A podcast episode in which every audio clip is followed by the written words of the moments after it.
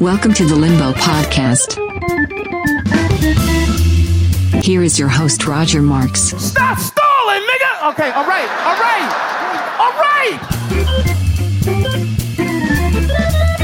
Muito bem, pessoal, seja bem-vindo a mais um episódio do Limbo Podcast. Seja bem-vindo a essa bagaça aqui. Hoje é um, é um episódio especial, porque é um especial de número 100. É claro que, obviamente, já fiz mais de 100 episódios, mas numerado, esse é o de número 100. E hoje eu tenho um convidado muito especial que aceitou prontamente o convite. Então eu quero que vocês recebam com bastante amor e bastante carinho o pior comediante de Sorocaba, Caio Delacqua, senhoras e senhores. o pior comediante de Sorocaba. Caralho, vou começar a me anunciar assim. E aí, meu mano, beleza?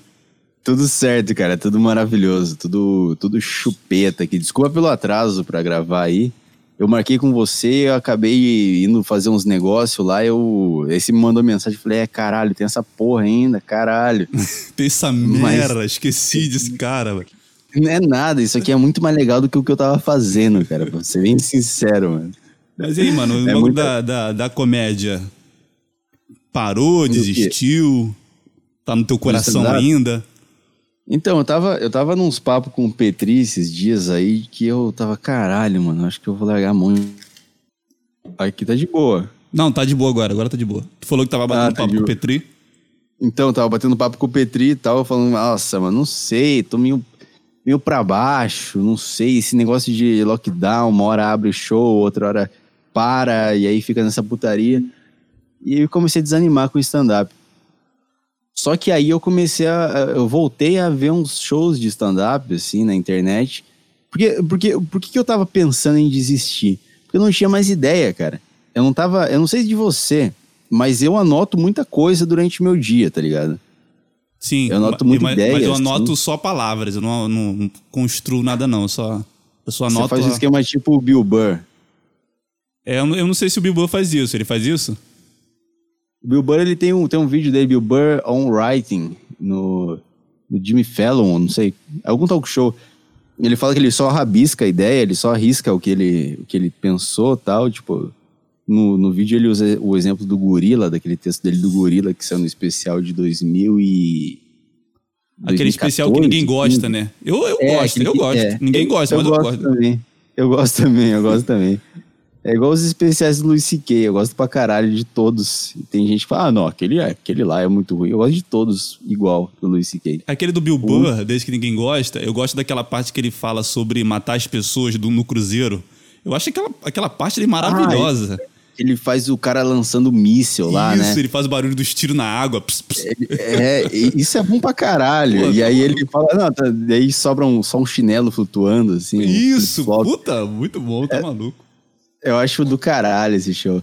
Mas esse negócio de stand-up eu tava, eu tava meio que desanimado, assim, né, né? Agora, ainda nesse último lockdown que teve aqui em São Paulo.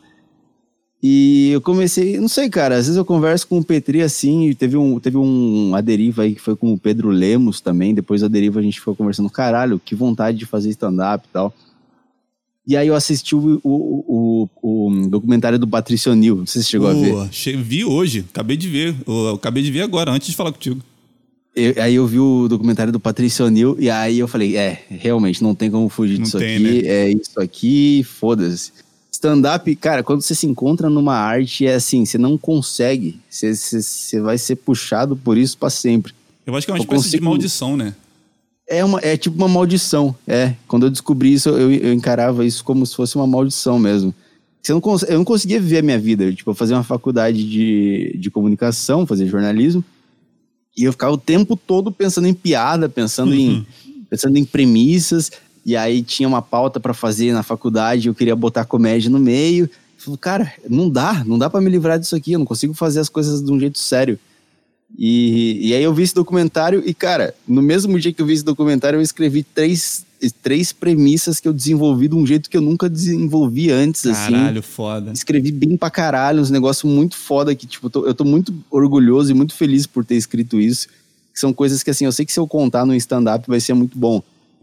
Então É. eu tô, tipo, não, não desisti mais de stand-up. Tô de volta, na- dentro da minha cabeça eu tô, tô, tô voltando a me programar pra fazer isso quando tudo voltar ao normal, sabe? É, daqui a três dias esse sentimento pode mudar completamente. Viu o desânimo novamente. A gente tem que eh, ver outro especial de comédia ou documentário pra se reanimar. Mas eu acho que É, assim, é, tem que, é, é, eu, fico, eu fico esperando vir outro. Agora vamos esperar o documentário do, sei lá, do Lenny Bruce. Vamos esperar É. do, do Lenny Bruce e aí eu me animo de novo. quando não tem mais nenhum documentário, a gente encerra a carreira de comédia.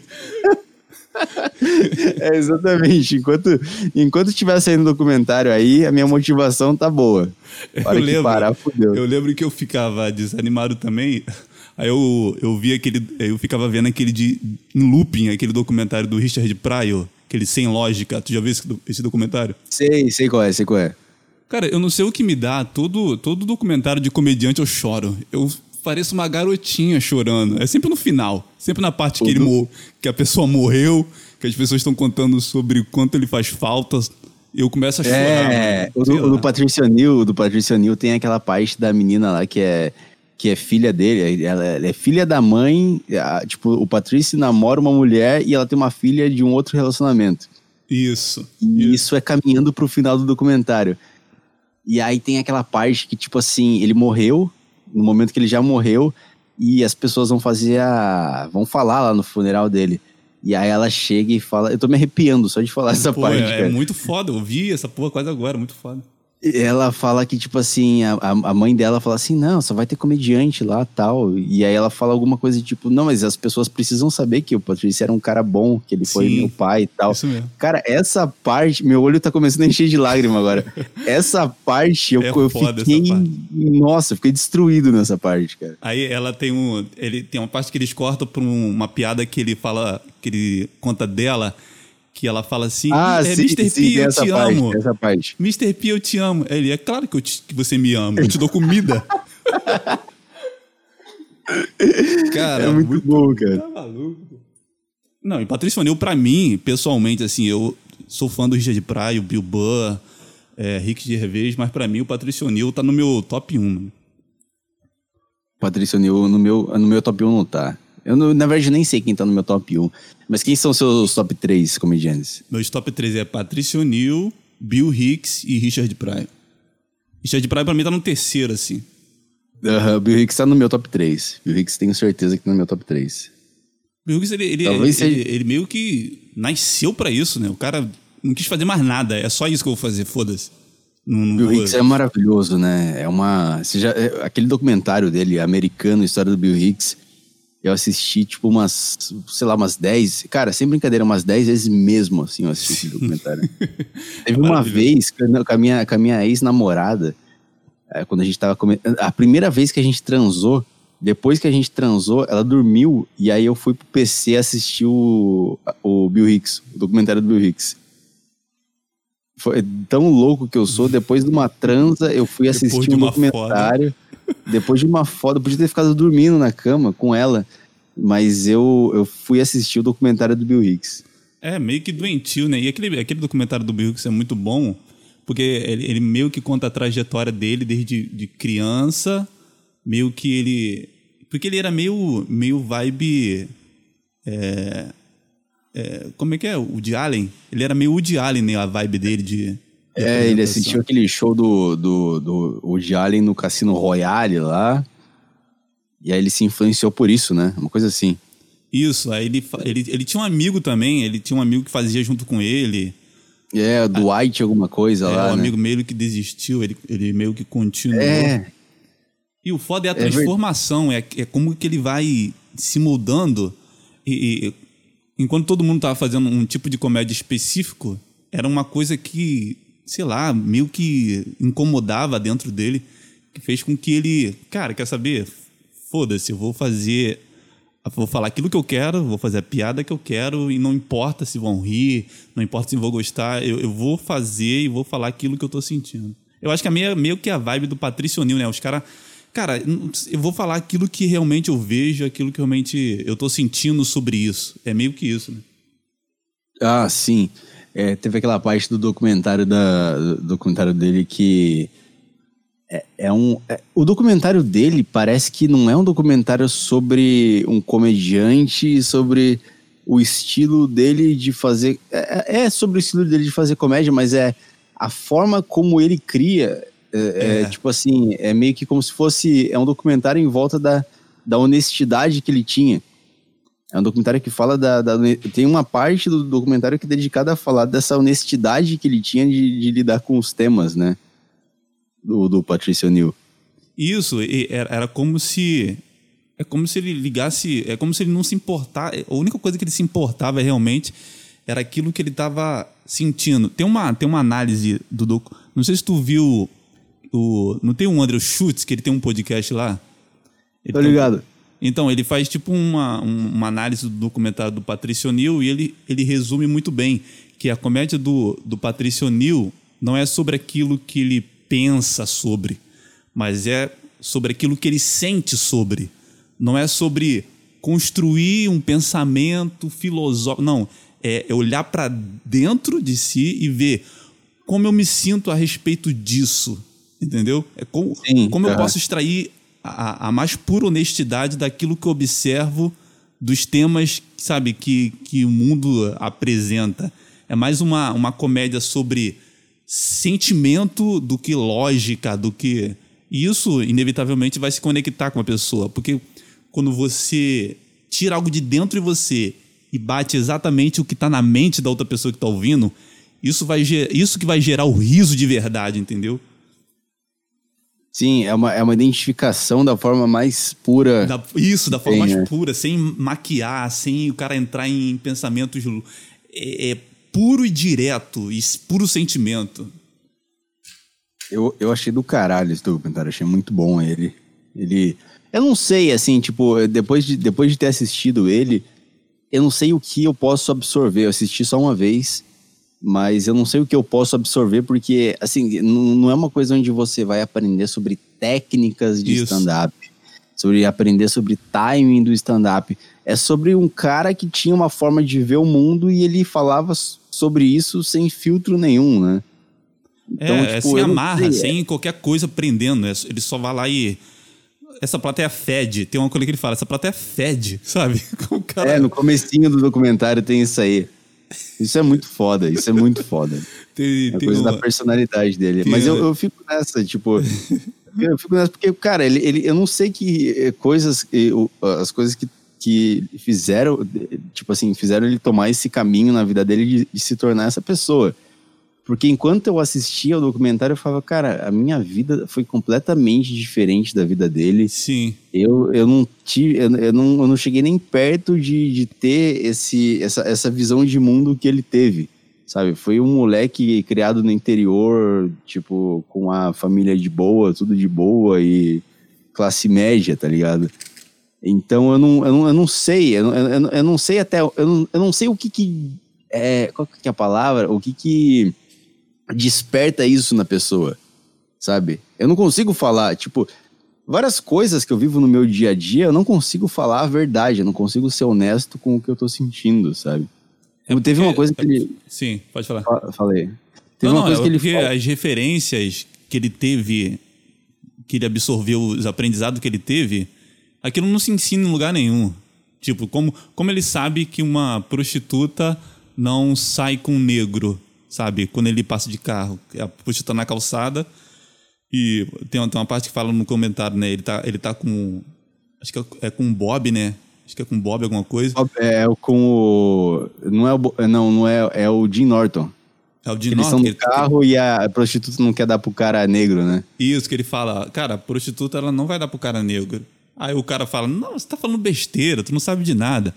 Aí ele, tô falando, ela não vai com cara negro, porque o, o cara negro, se, a se ela falar que, que o programa é, por exemplo, 20 dólares, o cara negro não vai aceitar, ele vai pechinchar, ele vai falar, não, que tal 10? o cara branco É, não, o é, cara é. branco vai pagar e acabou. É, exatamente isso. Então essas coisas achei- tu não vai aprender num livro, sabe, vendo filme, é a coisa que você vai viver, absorver e ele vai levar pra cima do palco. Então vai ser uma observação pela experiência dele. Sim, é, é sob a ótica dele a, o negócio e é um negócio muito honesto. É muito. é, é, ele, ele, ele cria um. Eu não sei, eu já tentei, eu já tentei fazer umas piadas assim, tipo. Tipo, teve uma situação que eu vivi que eu, que eu falei, isso aqui, dá, isso aqui dá uma piada boa. Que era. Deixa eu, deixa eu ver se eu lembro. Eu tô, eu tô meio bêbado, minhas ideias estão meio, meio malucas, mas, mas eu tava sentado numa mesa de bar com um amigo meu, é, em Sorocaba, lá no barzinho.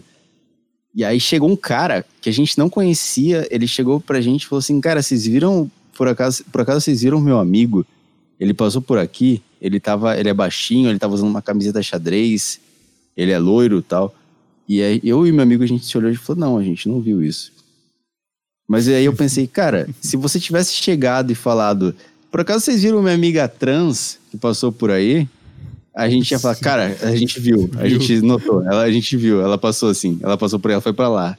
É, queijo quadrado, Sim. bago meio, meio, meio Um grande. Gogó, um gogó. Gogó, sim, é, essa, é, passou pra voz grossa, é, foi pra lá. Isso foi, isso é E eu- maravilhoso. Eu tentei, eu já tentei fazer uns negócios assim, mas não rolou muito, tá ligado? Eu não sei se é porque eu era inexperiente na, na comédia, mas não sei. Eu, tipo, assim, Mas- você, viu minha amiga que passou aqui? Não, não vi ninguém passando aqui. Ah, que ela é trans. Ah, agora sim, Ah, vi, pô. é. vi, vi. Vi, vi, vi. Tinha uma perna musculosa. Sim, passou. Tá, tá ali, tá ali. Acho que... Puta de um quadríceps. Isso. Eu acho que dessa forma que você falou, ah, é, eu acho que fica até melhor de fazer a piada. Não, Vou é até ouvir esse áudio depois. é uma coisa que é uma coisa que rola muito nos, nos backstage, tipo assim, de uma coisa que uma vez eu conversei com o Petri, a gente chegou numa conclusão sobre ele tem um ele, ele, ele falava daquele texto, eu não sei se você chegou a ver, eu acho que o Petri não botou no YouTube. Que ele fala da mulher saindo com a porra gozada. eh, Tipo, depois que você goza dentro da mulher e ela sai com a buceta suja de porra. Ah, no sim, ele colocou no YouTube, ele colocou. E aí ele, ele, ele fala que, tipo assim, é, é, pare- parece um personagem do Street Fighter. Pela forma Sim, como sim. ela anda, né? Ele fica andando agachado com a mão na frente, assim, né? É, é. E aí, um dia a gente tava no Uber, a gente começou a conversar sobre isso. E a gente, a gente chegou na conclusão que, tipo, meio que é, é, é foda fazer uma comédia assim, é, parecida com a comédia americana, porque.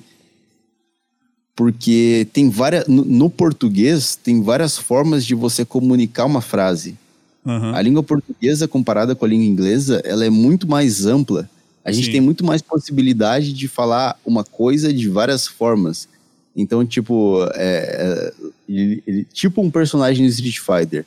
E aí ele bota, tipo, coloca no inglês. É tipo, like a Street Fighter. Street Fighter. Street Fighter. É o quê? É, personagem? Como que é? Like a Street Fighter. Como é que é? Eu coloco personagem? Não sei pô. Character. Char character. Character. Não sei. Tipo um personagem. li- Like a Sim. personagem do Street Fighter. Tipo assim. E, e no português você pode falar tipo um personagem do Street Fighter, igual um personagem do Street Fighter, Como um parecido com um personagem é. Como um personagem. É, você tem infinitas formas de falar isso. E, e, e- quando você parte pelo mais comum possível, que é Laika, li- like a, tipo. Ela só tem uma forma, né, de dizer isso. É, só tem uma forma de dizer. Parece que você encaminha o, o, o, o pensamento da pessoa muito mais fácil por uma via que já é uma via comum de se usar, que é o like a, tá ligado? Aqui é tipo, tipo tal coisa, igual tal coisa, parecido com tal coisa. É, porque eu- entendeu? o, que eu, o que eu vejo aqui no, no stand-up assim, do Brasil é que o cara, o cara fala de um jeito. Quando ele chega em cima do palco, ele fala como se ele fosse apresentar um trabalho da faculdade, entendeu? Ele usa a palavra que ele nunca falou na vida dele. É, é. Então é. eu acho que quando tu sintetiza e, se, e, e é mais verdadeiro com a tua embocadura, do jeito que você fala, assim, com um amigo, no bar, conversando com um amigo, eu acho que quando você fala de uma maneira mais direta, mais seca, mais simples, eu acho que é o caminho, porque tu, tu, tu é rápido e direto. Porque o que eu vejo na, na comédia, por exemplo, a diferença da comédia americana para brasileira é que na, na americana eles são muito mais rápidos para chegar naquilo que eles querem dizer. Aqui a gente rodeia, fala, ah, constantemente eu andei, sabe? Não, não rola essa parada. O stand-up daqui é meio. Meio, Meio lento, né? É chegar meio no- lento, é, é. Eu não sei, eu não sei se é um negócio que a língua sempre vai dificultar a gente ou se em algum momento a gente vai. Apesar que não, eu acho que não. Eu acho que Di- Diogo Portugal é a melhor forma de que não, de que a língua não é um problema pra gente, porque pô, tá, o Diogo Portugal ele é ruim, ele é muito ruim, mas Ele chega rápido na piada, né? ele, ele chega rápido na piada, exatamente. Ele, ele, ele sempre ele, ele pontua.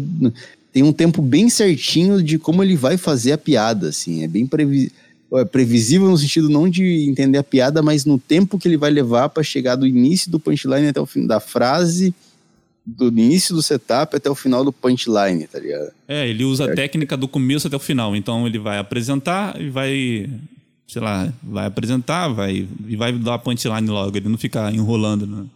É, é, exatamente.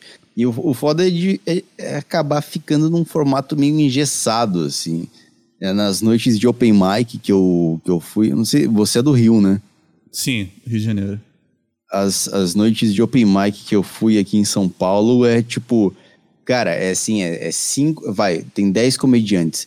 Tem cinco Afonso Padilha, três Thiago Ventura, um Nando Viana e, e, sabe, é tipo isso, Sim, tá sim. ligado? O cara emulou É bem- o Thiago Ventura e É, colocou o é, boné e foi, né? Na quantidade de moleque de boné de abarreta falando de quebrada em noite de open. E agora, e agora cortou, hein? Eu acho que é o teu, hein? Tô vendo aqui tá normal. É, agora voltou. Voltou normal? Agora voltou. Será que é minha internet? É, às vezes dá uma corta. Não, só cortou duas vezes, agora e naquela hora. Mas agora voltou, agora tá normal. Boa. Maluco, cara. Como é que tá aí o clima aí? Como é que estão as coisas aí no Rio de Você mora onde no Rio de Janeiro? Você é um lugar bom? Eu moro aqui. Pff, Bom, eu moro, moro em Duque de Caxias. Eu sei que você nunca ouviu falar dessa cidade, mas ela fica aqui no, na Baixada Fluminense, no Rio de Janeiro. Tu já ouviu falar? Duque de, Duque de- Caxias é... Duque de Caxias é uma cidade, né? É tipo é tipo o Osasco de São Paulo. Ah, tá. Ela é meio que colada com o Rio de Janeiro, mas é uma área periférica. Assim. Isso, exatamente. Mas é que- eu tava fazendo, eu tava fazendo uns open mic em Copacabana, tava fazendo uh, no centro da cidade. Eu, acho que tu conhece lá o Curtiço Comedy Club.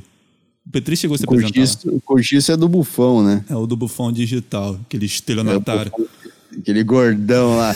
todo mundo, não, todo mundo que falou mal dele aqui pra mim, eu perguntei dele pra muita gente aqui em São Paulo. Todo mundo que falou, tipo assim, falou meio mal dele. Sim. Mas o que eles falaram mal dele me fez me interessar por ele. Que É. os caras falavam, não, porque porque o bar dele parece um puteiro. Eu falei, pô, legal pra caralho. Sim, legal. Não, isso é bom. Era um hotel lá, onde, onde lá o Curtiço era um hotel velho lá.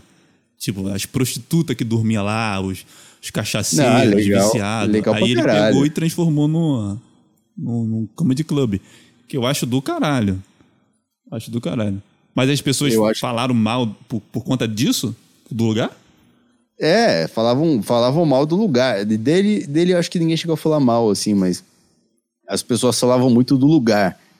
E eu. É, é que é foda, porque eu, eu conversei sobre isso com o.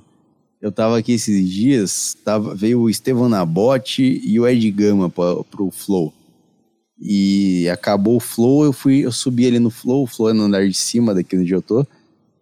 E eu subi ali pra beber com eles. A galera tava bebaça. Aham. Eu subi ali trocar uma ideia tal. Eu falei, ah, e o, e o Curtiço tal lá, né?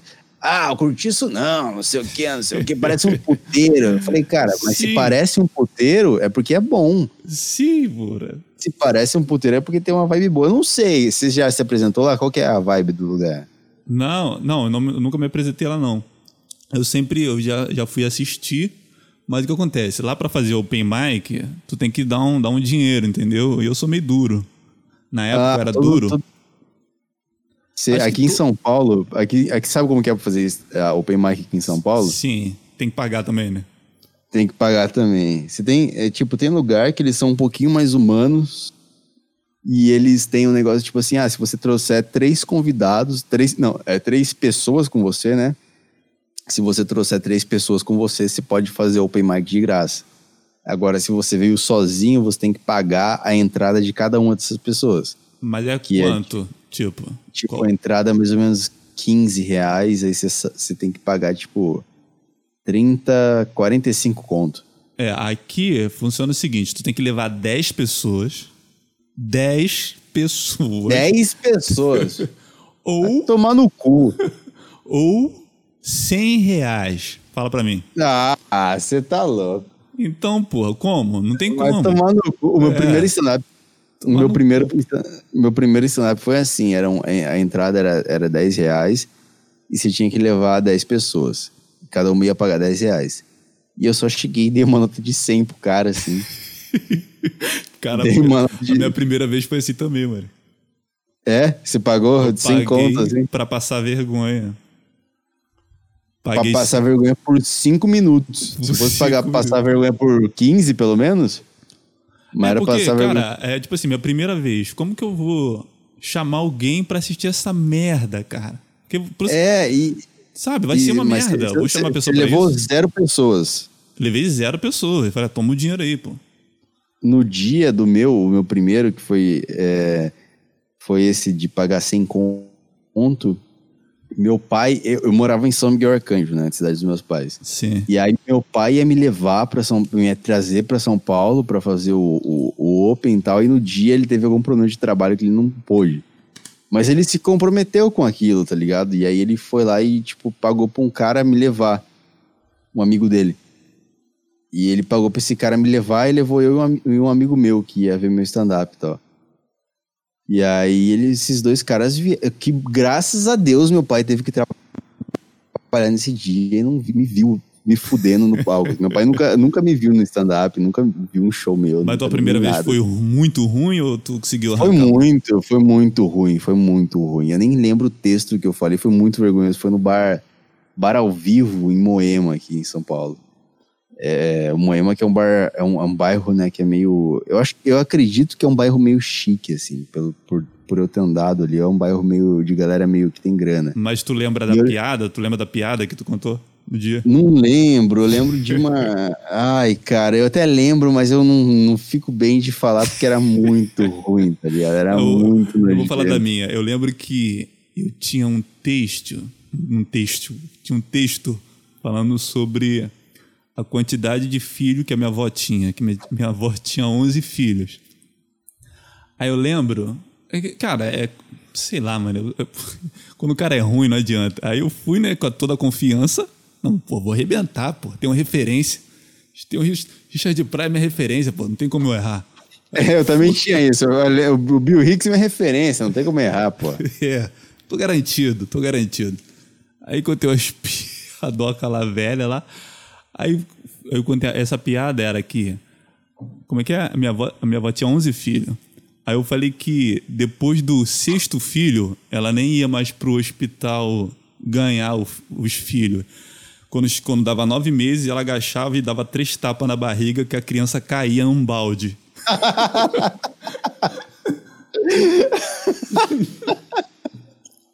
E aí, como é que foi a reação da Não, plateia? mas- geral, nossa! Essa reação da plateia é a melhor de todas, cara. Nossa! Não, eu acho, eu, eu considero o nossa muito melhor do que a risada, cara. O nossa é muito melhor que a risada. Só que eu não me contentei com essa vergonha. Aí eu comecei a esticar, aí comecei a falar da, da, da chota da minha avó durante Mas três era, minutos. impro- era improviso ou já tinha um roteiro Não, disso? eu, é, eu, tinha, eu tinha escrevido as ideias, só que era o seguinte, eu não, eu não tava gravado, eu não, não tava ensaiado. Então, eu, tipo, passei o texto umas duas vezes e fui. Na hora, eu lembrei, mas tipo assim, água, água, água, água. Aí essa, essa ela meio que entrou, mas foi essa reação do nossa. Mas depois eu me senti mal, mano. Sabe? Eu sentei na mesa me sentindo a pior pessoa do mundo. Sei, sei bem, sei bem como que é isso. Então, tipo, esse negócio, esse negócio que você disse aí de do nossa tal, teve uma vez que eu tava fazendo um show no, na Faria Lima, aqui em São Paulo. Eu não sei muito bem o que, que é a Faria Lima, mas eu entendo que tem uns prédios comercial muito foda. E tem uma galera muito rica que, que é a galera que trabalha nessa área, ne- ne- nessa região de São Paulo, né? Uhum. E, e, tipo, é uma galera que meio que tem grana, pelo que eu entendi. Não sei muito bem, se alguém de São Paulo puder corrigir aí, mas a gente ia fazer um show, eu e mais uns caras, tinha um amigo meu, Gabriel Reiter, que é um comediante daqui de São Paulo, que é um cara que é um cara bom, que ele tem referência tal, ele é um cara tipo dos nossos assim, que é um cara que que entende se você falar Anthony Jeselnik, ele não vai ele não vai perguntar: "Ah, quem que é esse esse autor de teatro aí? Quem que é esse dramaturgo? Não sei quem é". É um cara que ele entende das coisas, ele é um cara que me fez conhecer o Greg Giraldo, tal. O Greg Geraldo é bom pra caramba, tá maluco. Adoro ele, nossa, esse cara é sensacional. Ele era considerado o melhor dos hosts, né? Ele era o tipo host É. master, né? É, sim, os, cara, os caras hoje aqui no, no Brasil ficam falando ah, o Jeff Ross, o Jeff Ross. E o Jeff Ross é bom, mas assim, o Greg Giraldo era. Ele matava. Teve, aque- oh, teve aquela história do, do Cat Williams lá no, no Roast com o. Com um rapper negro, que eu não sei quem era, um magrelo lá. Que o Greg Giraldo fez tanta piada pesada. Acho que era o o Cat né? Levis Levis, que tava com um É, relojão. Isso, esse mesmo.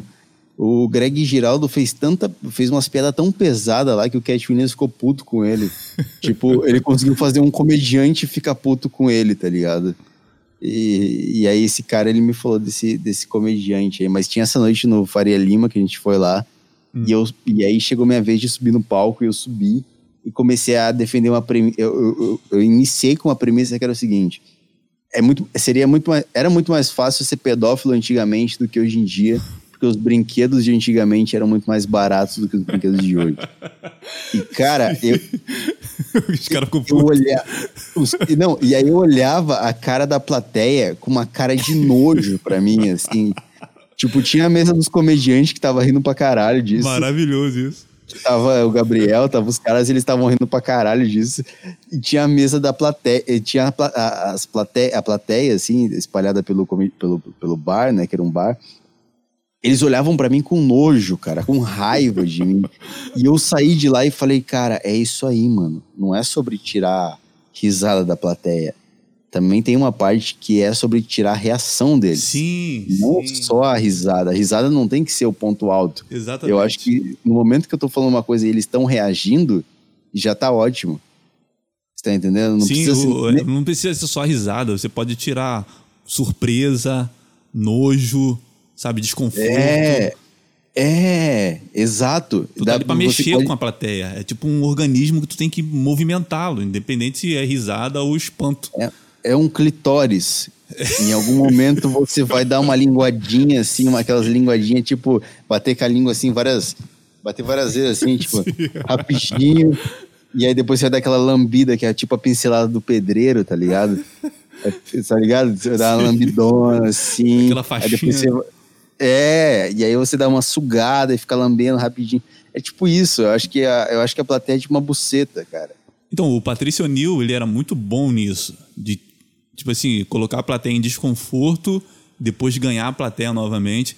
É, tem, ele, é, no documentário tem aquela piada que ele fala que, que a buceta boa é até os 29. Depois dos 30, ela não vale mais. Tem- aí ele fala que... Ele fala que tu, se tu é, chupar a buceta... Chupar uma buceta de 30 anos é como lamber a barriga de um crocodilo. Não sei se tu lembra disso. Não vi essa. Bom pra caramba, tá maluco. Aí ele aponta pra uma mesa, que uma mesa tá tipo com uma cara brava. Aí ele, olha aquela mesa ali. Sabe, cara, o cara tá muito presente no lugar, o cara tá observando tudo, mano. É, mano, as noites do Bexiga lá, que foram os últimos shows, assim, que mais me marcaram, assim, que eu fiz, que foi eu, o Petri, era uma noite do Petri, né?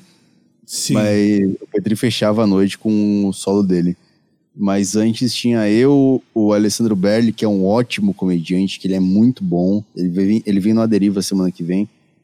E o Robert Kiefer. Robert Kiefer já veio na Deriva. Ele acho que ele foi o Sim, segundo. eu conheço, eu conheço ele pelo podcast, eu não sabia que ele era comediante, não. Ele é, é- mano, ele é muito bom. Ele, os shows dele são muito pirados. Ele é um, a personalidade dele assim é muito, é muito interessante. É aquela assim. piada dele que ele arranca a calça com um shortinho é maravilhoso. Eu de É, é, não, essa é muito boa. Tem uma dele. Ah, é- é- tem uma dele da mosca que ele faz no show que é sensacional, cara. Mas teve esses shows aí no Bexiga e tal. Nem sei do que a gente tava falando antes, pra falar a verdade. Mas teve esses shows no Bexiga que eu fiz. Eu não, eu não lembro se eu ia partir pra essa ideia falando sobre alguma experiência que eu tive no show do Bexiga. Era alguma experiência que tu teve lá fazendo apresentação pro Jiquinho, que tu arrancou uma reação lá da, da pessoa lá? Ah, tá. Eu, eu tive. Então, eu tive. Sobre reações da plateia lá.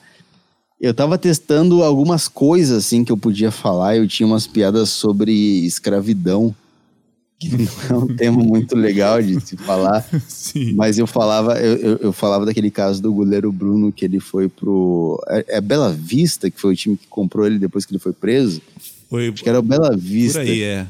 Boa que Vista. foi um time Boa assim. Vista é o Boa Vista foi lá e comprou o goleiro Bruno tipo assim ele tava pra sair aí eles compraram o goleiro Bruno na verdade ele tava não sei o que aconteceu eu sei que eles foram lá e compraram o goleiro Bruno e aí passou um tempo e aí eles foram ele o goleiro Bruno foi preso de novo então era tipo o cara tava preso e aí ele foi comprado por um time e aí ele foi preso de novo. Sim. Aí eu falava que isso era tipo, era tipo você comprar escravo. Caralho, qual que era a piada? Eu, sei, eu não sei de que forma. Cara, desculpa. não O vou conseguir álcool, é o álcool. É, É o álcool. essa- Você não bebe? Claro que eu Você bebo. bebe, Bebo pô. Você tá bebendo um escão aí, porra. Um escão de 12 reais. Não mais que tu, Mas né? Não Ah, mais que bebo. tu, mas. mas eu bebo. acho que eu, eu- Mas, caralho, eu acho que a imagem que eu tô passando pros caras é de que eu sou um puta de um alcoólatra. Mas, né? mas a imagem que tu tem é a imagem que eu tinha também. Porque sempre É? quando alguém me encontrava ou me via, eu tava com uma garrafa na mão, um copo. Porque eu bebia todo santo dia. Todo dia. Todo, sabe o que é todo dia? Todo dia. Mas você bebia o quê? Você bebia uísque? Não, cerveja. Cerveja, eu bebo cerveja pra caralho também. Inclusive, eu peguei essa, essa estela aqui ali embaixo da geladeira do Flow, que é a geladeira que a gente não pode mexer, não pode pegar bebida, Tá porque é a confessando um bebida, crime aqui. é a bebida do convidado. Então, assim, se a. Sei lá, se alguém aí que trabalha no Flow estiver ouvindo isso aí, vá pra puta que pariu, eu peguei mesmo. Vem me cobrar depois aí, vá a merda, tá? Não, cerveja é a melhor coisa que tem. Eu prefiro. A minha, minha bebida preferida é cerveja. Cerveja é muito bom, mano. Cerveja é bom, eu tô tomando agora uma Estela. Mas Stella é bebida de mulher, porra. Stella, você acha? Eu adoro Stella. Stella é, porra. Eu gosto de Heineken, pra falar a verdade. É, eu, Heineken. eu gosto da Heineken e gosto da Bex. A Bex, a Bex é boa. Acho que Bex é boa. a Bex é melhor que a Heineken, né? Você acha? Porque, é tipo que eu assim, acostumei. mim, a, a- a Bex chegou no Brasil faz nem dois anos, né? sim, é recente. Mas eu acho que, por exemplo, a Heineken, ela só, ela só desce pra mim legal se ela tiver muito gelada. Ah, Sim, sim. Se ela tiver mais ou menos, não, é porque ela é amarga, muito amarga. Ela é bem amarga, né? Ela tem que estar geladinha. É. Eu, eu conheci uns caras que eles moraram na Irlanda e eles falavam assim, eles falavam, cara, a Heineken da Irlanda comparada com a Heineken no Brasil, você não vê diferença nenhuma. É, É a mesmo? mesma É Heineken. coisa? É a mesma cerveja. Tanto que gringo, quando vem pra cá, eles tomam só Heineken. Tipo, eu, eu- eu já, eu já presenciei rolês com um gringo, assim, que os caras os cara não tomavam Brahma, não tomavam nada. Eles tomavam apenas Heineken.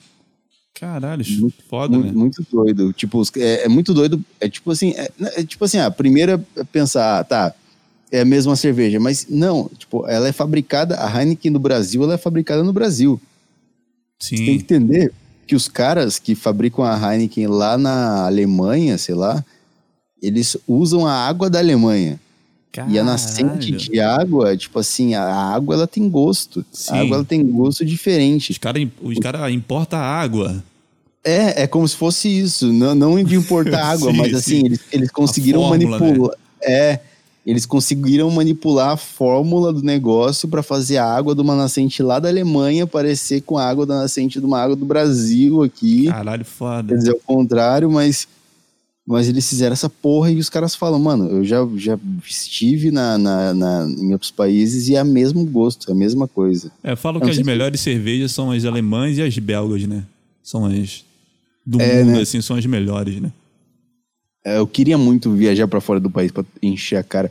Você costuma ficar bêbado, assim, de passar vergonha nos lugares? Não, porque eu, eu tenho uma eu tenho uma filosofia de que, por exemplo, eu vou beber, sou, vou beber muito com a galera, mas eu sei meu ponto exato entre o beber muito e passar vergonha e o beber muito e aloprar, entendeu? Então, por exemplo, Ah, tá. de passar vergonha só se vê em casa, num ambiente seguro, entendeu? Ah, tá. Em casa, em casa eu vou embora. Agora na rua assim, Rio de Janeiro, né? Tu não pode dar mole no Rio de Janeiro. É, é assim mesmo, tipo, voltar pra casa à noite é sempre fudido, assim. É, sim, é uma roleta russa. Se tu voltar de casa, voltando de casa. Tu não sabe se vai vir um louco te roubar e te matar, ou um policial vai. é, se o policial vai achar que tu é ladrão, que tu é traficante, só porque a tua cara é meio suspeita. Sabe? Aqui tu No, tem que caso, ter medo no da seu caso é polícia. porque você é negro. Exatamente. Você já tomou muito enquadro por ser negro? Não, até que não, cara. Eu tomei uma vez só. E nem foi tipo um, não foi nenhum enquadro. Foi tipo assim. É, esconderam droga no ônibus. Aí os policiais en- entraram, fuzil e pistola. Aí os caras meio que começou a revistar a bolsa da- dos caras, né? Aí o cara meio que me olhou assim, eu acho que ele achou que eu era, sei lá, vapor, algum, algum funcionário do tráfico. Aí ele meio que começou a me, me. Abre as pernas aí, pô, não sei o quê. Levanta a mão nesse. ca-" Começou a xingar, meio que. meio que. tentando me intimidar. Sei. Só que o cara, me- ele me revistou de uma forma que eu achei que eu tava, eu tava fazendo algum tipo de exame médico. Porque o cara me revistou de uma forma. Puta merda. O cara, eu, eu que Olha ele, ele achou realmente que eu tava com alguma coisa. Mas enquadra assim não. Só Eu revista. mesmo. levei, eu levei uma arma na cara uma vez. Que isso? De bandido ou polícia? Levei da polícia. Levei uma arma na cara. Bicho, eu nunca senti essa sensação antes. É um negócio muito. Foi um negócio muito doido. Eu tava em Sorocaba, tava andando em Sorocaba, foi no, foi no finalzinho do ano passado, final do ano passado. E aí tava na porra da pandemia e tal. Não, não, foi no meio do ano passado. E aí, pandemia tal, ninguém sabia se o negócio ia continuar, se ia, se ia ficar tal. Ninguém sabia essa porra. E meu horário tava todo fodido. Eu não conseguia dormir. Aí eu saí andar pra rua de madrugada. Sim. Eu saí andar pra rua de madrugada. Eu falei, cara, eu vou sair da- andar por aí, foda-se. Eu moro no centro de Sorocaba, ninguém vai me matar aqui. É, interior. Tipo, interior, pô. É, interior e é o centro, o centro de Sorocaba, tipo assim, a- a- de madrugada não tem nada aberto, é, é só prédio comercial. Então, tipo, não tem, não tem mendigo por lá. Não tem favela aí, tipo, tem favela em Sorocaba? Sorocaba tem o Habiteto, que é uma favela lá, mas é tipo. É- antes de ser favela, é um ponto de encontro da galera do funk. Mas por que caralho ele achou que tu era alguma coisa e apontou a rampa do. Então, mano, e aí eu passei por uma rua que tinha, um- tinha uns travesti lá tal. Hum. E eu não tava ligado, mas aparentemente, pela forma como ele falou comigo, os travesti vendem droga e pessoas compram droga com os travesti. Ah, tá. Eu acho que cocaína, principalmente, pelo que ele falou. Mas aí eu tava, tipo, eu passei por uma rua, eu vi viatura lá embaixo, a mesma viatura que me parou, e continuei andando. E eles deram a volta no quarteirão, pararam por trás de mim, vieram por trás de mim, eu vi a, a sirene. A hora que eu olho pra trás, tá um PM saindo da viatura com uma quadrada Caralho. na minha cabeça, assim, tipo, mão na cabeça aí, ô vagabundo. e aí eu, tipo, botei a mão na cabeça e tal, e, e ele, tipo, o que você tá fazendo aqui? E eu falei, puta, cara, e agora pra explicar pra esse Só tô cara? respirando e andando, pô, não tô fazendo nada. É, é, não, exatamente, cara. Isso que eu fico puto, cara. Eu não posso sair andar à noite. É isso que eu fico puto, cara. É, é- cara, assim, com política, com essas merdas, eu não me importo. Mas, cara, eu quero sair à noite pra andar no bairro. Eu não posso fazer essa merda, cara. Vá pra puta que pariu, cara. Caraca. Assim, eu, vou, eu vou votar num presidente um dia que ele fale assim: olha, tá de boa sair andar de madrugada aí, foda-se. que, É, ah, não-. É, Cara, pa- parece que nesse país não- você não pode. É, é- é- eu acho que não é nem culpa da polícia. É foda que é a violência, né? E aí os caras têm que mandar os malucos pra casa toda hora porque Porque, tipo, se o cara ficar na rua dando rolê, ele é um cara que pode dar um prejuízo para eles, não sei, porque, porque eu posso ser assaltado, e aí eu posso. E, e aí, como, como eu fui assaltado, eu tenho eu vou na delegacia e abro um boletim de ocorrência porque eu fui assaltado, e aí eles têm que trabalhar. E aí, em vez deles fazerem isso, eles preferem mandar os caras, vai para casa, ô vagabundo, alguma coisa assim. Mas aí eu, eu, eu, sei lá, tipo assim, ele botou a mão na cabeça, tal, eu botei a mão na cabeça e tal. O que você tá fazendo aqui? Aí eu falei, ah, eu não, não, consigo dormir e normalmente eu saio dar um rolê de, de madrugada pé tal. É uma coisa minha tal. É, às vezes eu penso, eu penso, eu, por exemplo, aqui eu penso no, na seguinte forma. Eu não vou confiar em nenhum polícia, por mais que ele tenha cara de gente boa, pode ser o mais sensato, o mais estudado, o mais culto. Mas, cara, eles, para entrar na polícia, eles fazem apenas uma prova lá que ele estudou no, na internet. O cara era todo fodido. Eu não sei da referência dele, não sei se ele foi abusado Sim. pelo padrasto, se ele cresceu na base da violência, se ele é neurótico, se. Ah, porque tem um exame psico, psico alguma coisa. Cara, esse é, exame... como se dissesse alguma coisa sobre. É, não, não resolve de nada. Aí tu acha que eu vou confiar num maluco desse armado no meio da noite? Claro que não, pô. É por isso é, que às vezes é. tu fica inibido até de sair, porque tu pensa, não, eu vou ter que, sabe, andar com pouca coisa, pode polícia me parar, então é melhor tu, tu se resguardar em casa do que tu tá propenso a passar por esses episódios aí. Sim, é foda você ter que se manter na sua casa, porque o cara que deveria estar fazendo essa segurança é o cara que te, te ameaça de alguma forma, tá ligado? É, porque tu tá apontando a, a arma para mim, cara. Tu tinha que estar tá me defendendo, cara, pô. Exato. Eu tava, mano, eu tava de Adidas, cara. Eu tava de Adidas. que traficante usa Adidas. Que traficante usa. Eu tá, mano, eu tava com meu tênis da. Eu lembro a roupa que eu tava, cara. Sim. Que eu voltei para casa. Eu voltei para cá depois que eles me liberaram eu voltei para casa olhando minha roupa. Eu falei, cara, eu tô, eu tô com uma jaqueta da Adidas. Não é possível. Eu tô, com tênis, eu tô com um tênis da Adidas. Eu tô de calça jeans. Maloqueiro não usa essas roupas. Não usa, os caras não têm critério. Não tem critério. Eles, nessa eles usam um moletom, é. um tênis vagabundo. Um boné largado na cabeça. Aquela calça de taquetel, boné barreta e a, e a touca do moletom por cima do, do boné. É, ele é, é o Thiago Ventura. O Thiago Ventura, exato. Thiago Ventura. é o look do Thiago Ventura. É isso que eles usam. E aí, cara, e aí o, o maluco botou na minha cabeça: o que, que você tá fazendo aqui tal essas horas? Falei, cara, tô, tô andando aqui pra rua aqui porque eu tô, por causa da pandemia, tô com os horários tudo desajustado e tal, e, e eu não consigo dormir. Eu só sair do bairro aqui, andar aqui, porque é um negócio que me ajuda. É um negócio que me ajuda a relaxar tal que policial não é um, não é um tipo de gente que entende que pessoas sofrem de ansiedade, pessoas é. sofrem de insônia, eles são tipo os, aqueles agentes Smith da Matrix, tá ligado? Eles são tipo isso. É, eles são algoritmos e, só. Ele tra... é, ele é, é, exatamente, exatamente. eles são, eles são algoritmos. Os caras trabalham com código binário. Um, um zero. É um zero. É sim, não. É, é traficante ou pessoa de bem. É. é só assim, cara. E aí, cara, eu pensei em inventar umas histórias assim, tipo, ah, tava na casa da minha namorada, mas eu falei, vou sincero com o cara, tô andando na rua tal. E o maluco, tipo, eram dois policiais. Um gordinho que parecia o Maurício Meirelles e o outro um cara loiro, tipo assim, policial meio eu não sei, parecia, ele parecia o Ken da Barbie, tá ligado? Ele, era. Tudo, tudo montadinho, né? É, tudo arrumadinho. A, o, pele, o, o a pele parecia, não tem uma espinha, né? É, não tinha uma espinha. O, o que parecia o Ken da. O, não, o que parecia o Maurício Meirelles, ele era tipo o bad cop, tá ligado? Sim. Ele era o, o policialzão mal. E aí o outro era o, o cara bom. O, tipo novato, né? Novato que não foi corrompido ainda pela polícia. tá entendendo como é que funciona? é, ele tá. ele tá aprendendo ainda. e aí o, o, Maurício Meirelles, lá, o gordinho, ficava me enchendo o saco, cara. É, porque você veio comprar poucos traveco, né? Você veio comprar poucos traveco. E eu, não, cara, eu só tô, só tô andando aqui pelo bairro, mano. O que que você trabalha? O que que você trabalha? Na época eu era repórter, trabalhava. Uhum. Não, na verdade não, na verdade eu já tinha sido demitido. E a... eu não fui demitido, na verdade, do meu trampo de repórter, eu que pedi pra sair, pra falar a verdade.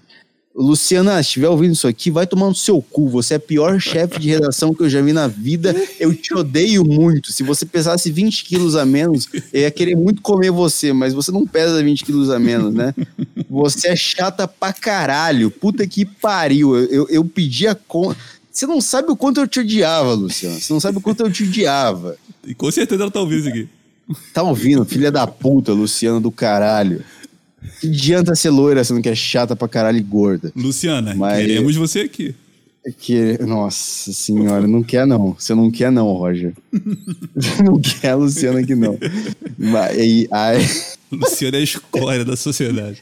escória da sociedade. Inclusive, o, a Deriva, teve um moleque que veio me mandar mensagem esses dias aí. Eu ouvi na live um cara lá, o nome dele. E aí eu falei, caralho, eu reconheci esse nome. esse- esse- eu conheço esse nome. Não sei quem é, mas eu conheço esse nome. Sim. Aí esse cara com esse mesmo nome que tava comentando na live me chamou no. Me chamou no, no Instagram. E aí eu falei. Ele falou, pô, mano, eu estudei na mesma faculdade que você e tal, não sei o que, não sei o que. Comecei a ler as mensagens do cara, aí eu fui abrir o Instagram dele. O cara era filho do dono da TV que eu trabalhava. Caralho. E ele é mó fã da deriva, tá ligado? Curte Caraca, da que foda, deriva e tal. E era o lugar onde eu trabalhava com essa vaca aí.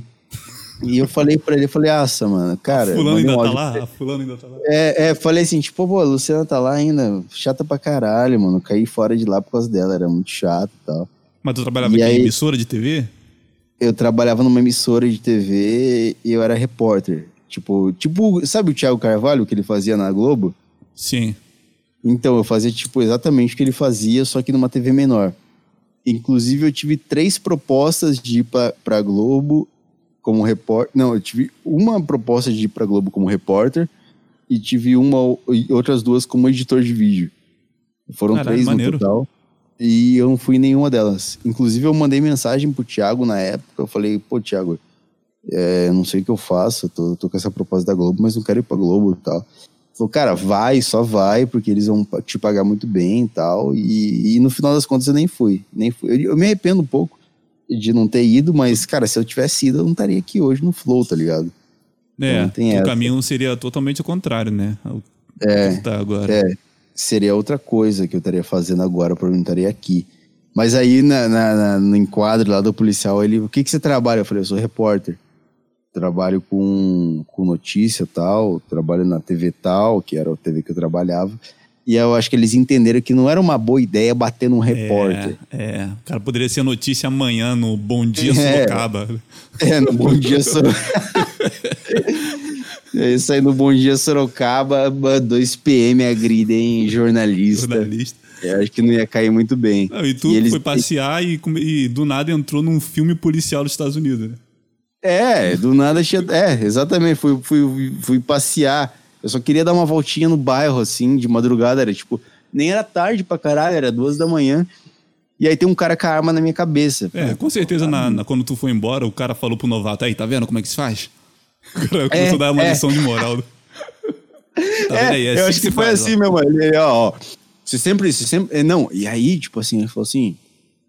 Ah, tá, tá, deixa eu falar essa parte. É, eu tava com baseado Hum. nessa hora. Eu tava com baseado que era o baseado que eu ia voltar fumando pra casa. Só que eu tava indo pro lugar que eu queria ir. Tipo assim, não que eu quisesse ir pra um lugar, mas eu tava só andando. Eu, vou- eu falei assim comigo, eu vou andar até tal lugar e vou voltar pra minha casa fumando baseado. E eu tava com baseado na, na, na carteira, dentro da carteira. E aí eles me pararam e perguntaram, você tá com droga? Eu falei, ah, tô, tô com baseado aqui só. Tipo, falando assim, tipo, só um baseado. Só um tipo, baseado, vão só- é só uma do droga. baseado.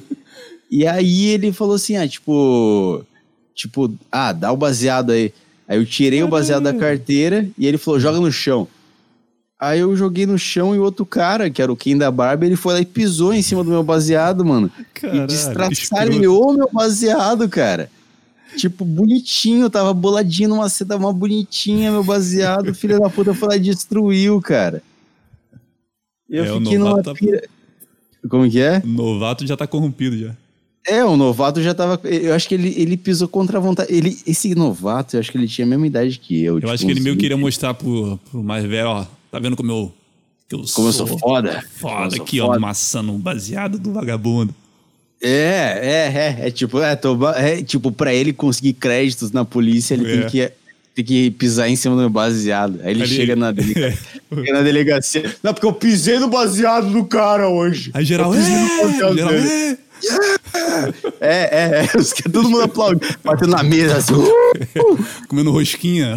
É, porra. Só aí tem que pisar nos baseados mesmo, pô.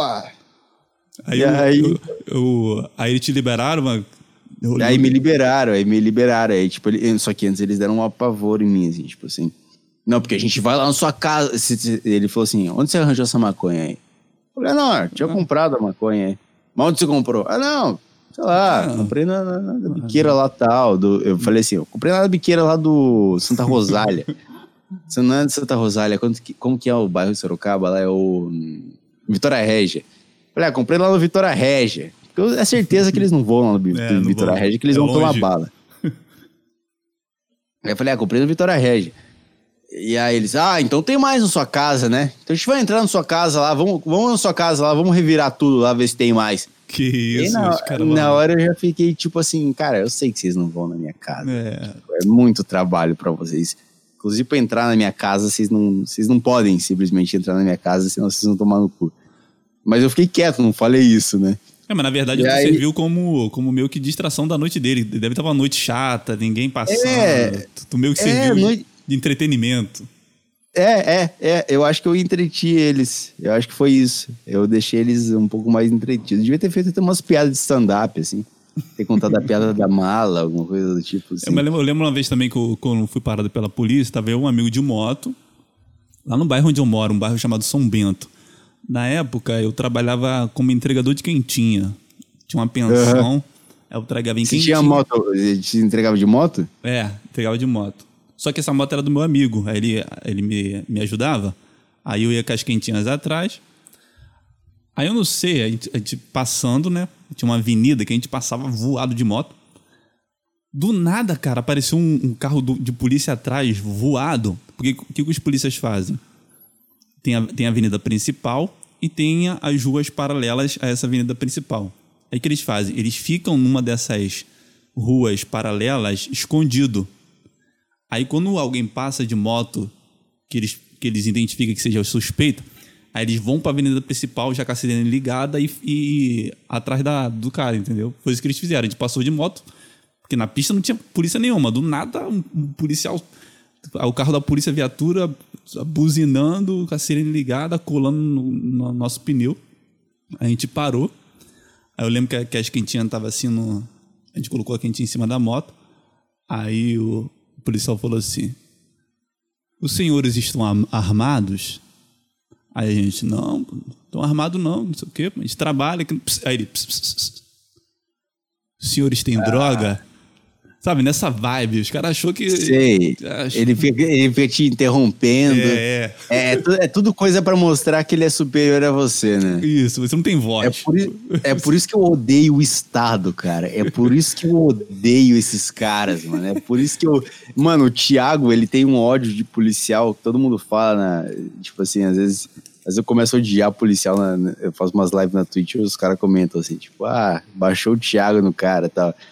Eu falo, mano, eu realmente odeio policial. Assim, igual o Thiago odeia policial, eu odeio policial do É os mesmo caras jeito. acham cara. que são Deus, mano. Eu acho que só porque o cara tem uma arma e É, uniforme, é. ele acha. Tipo, tipo É assim, porque o- ele fez uma prova que o idiota do ensino fundamental conseguiria fazer. Ele acha que ele pode puxar uma arma na minha cabeça, filha da puta. Exatamente. né? Eu falei, cara, se você não tivesse com essa arma, esse uniforme, você nunca falaria assim. Com ninguém. É.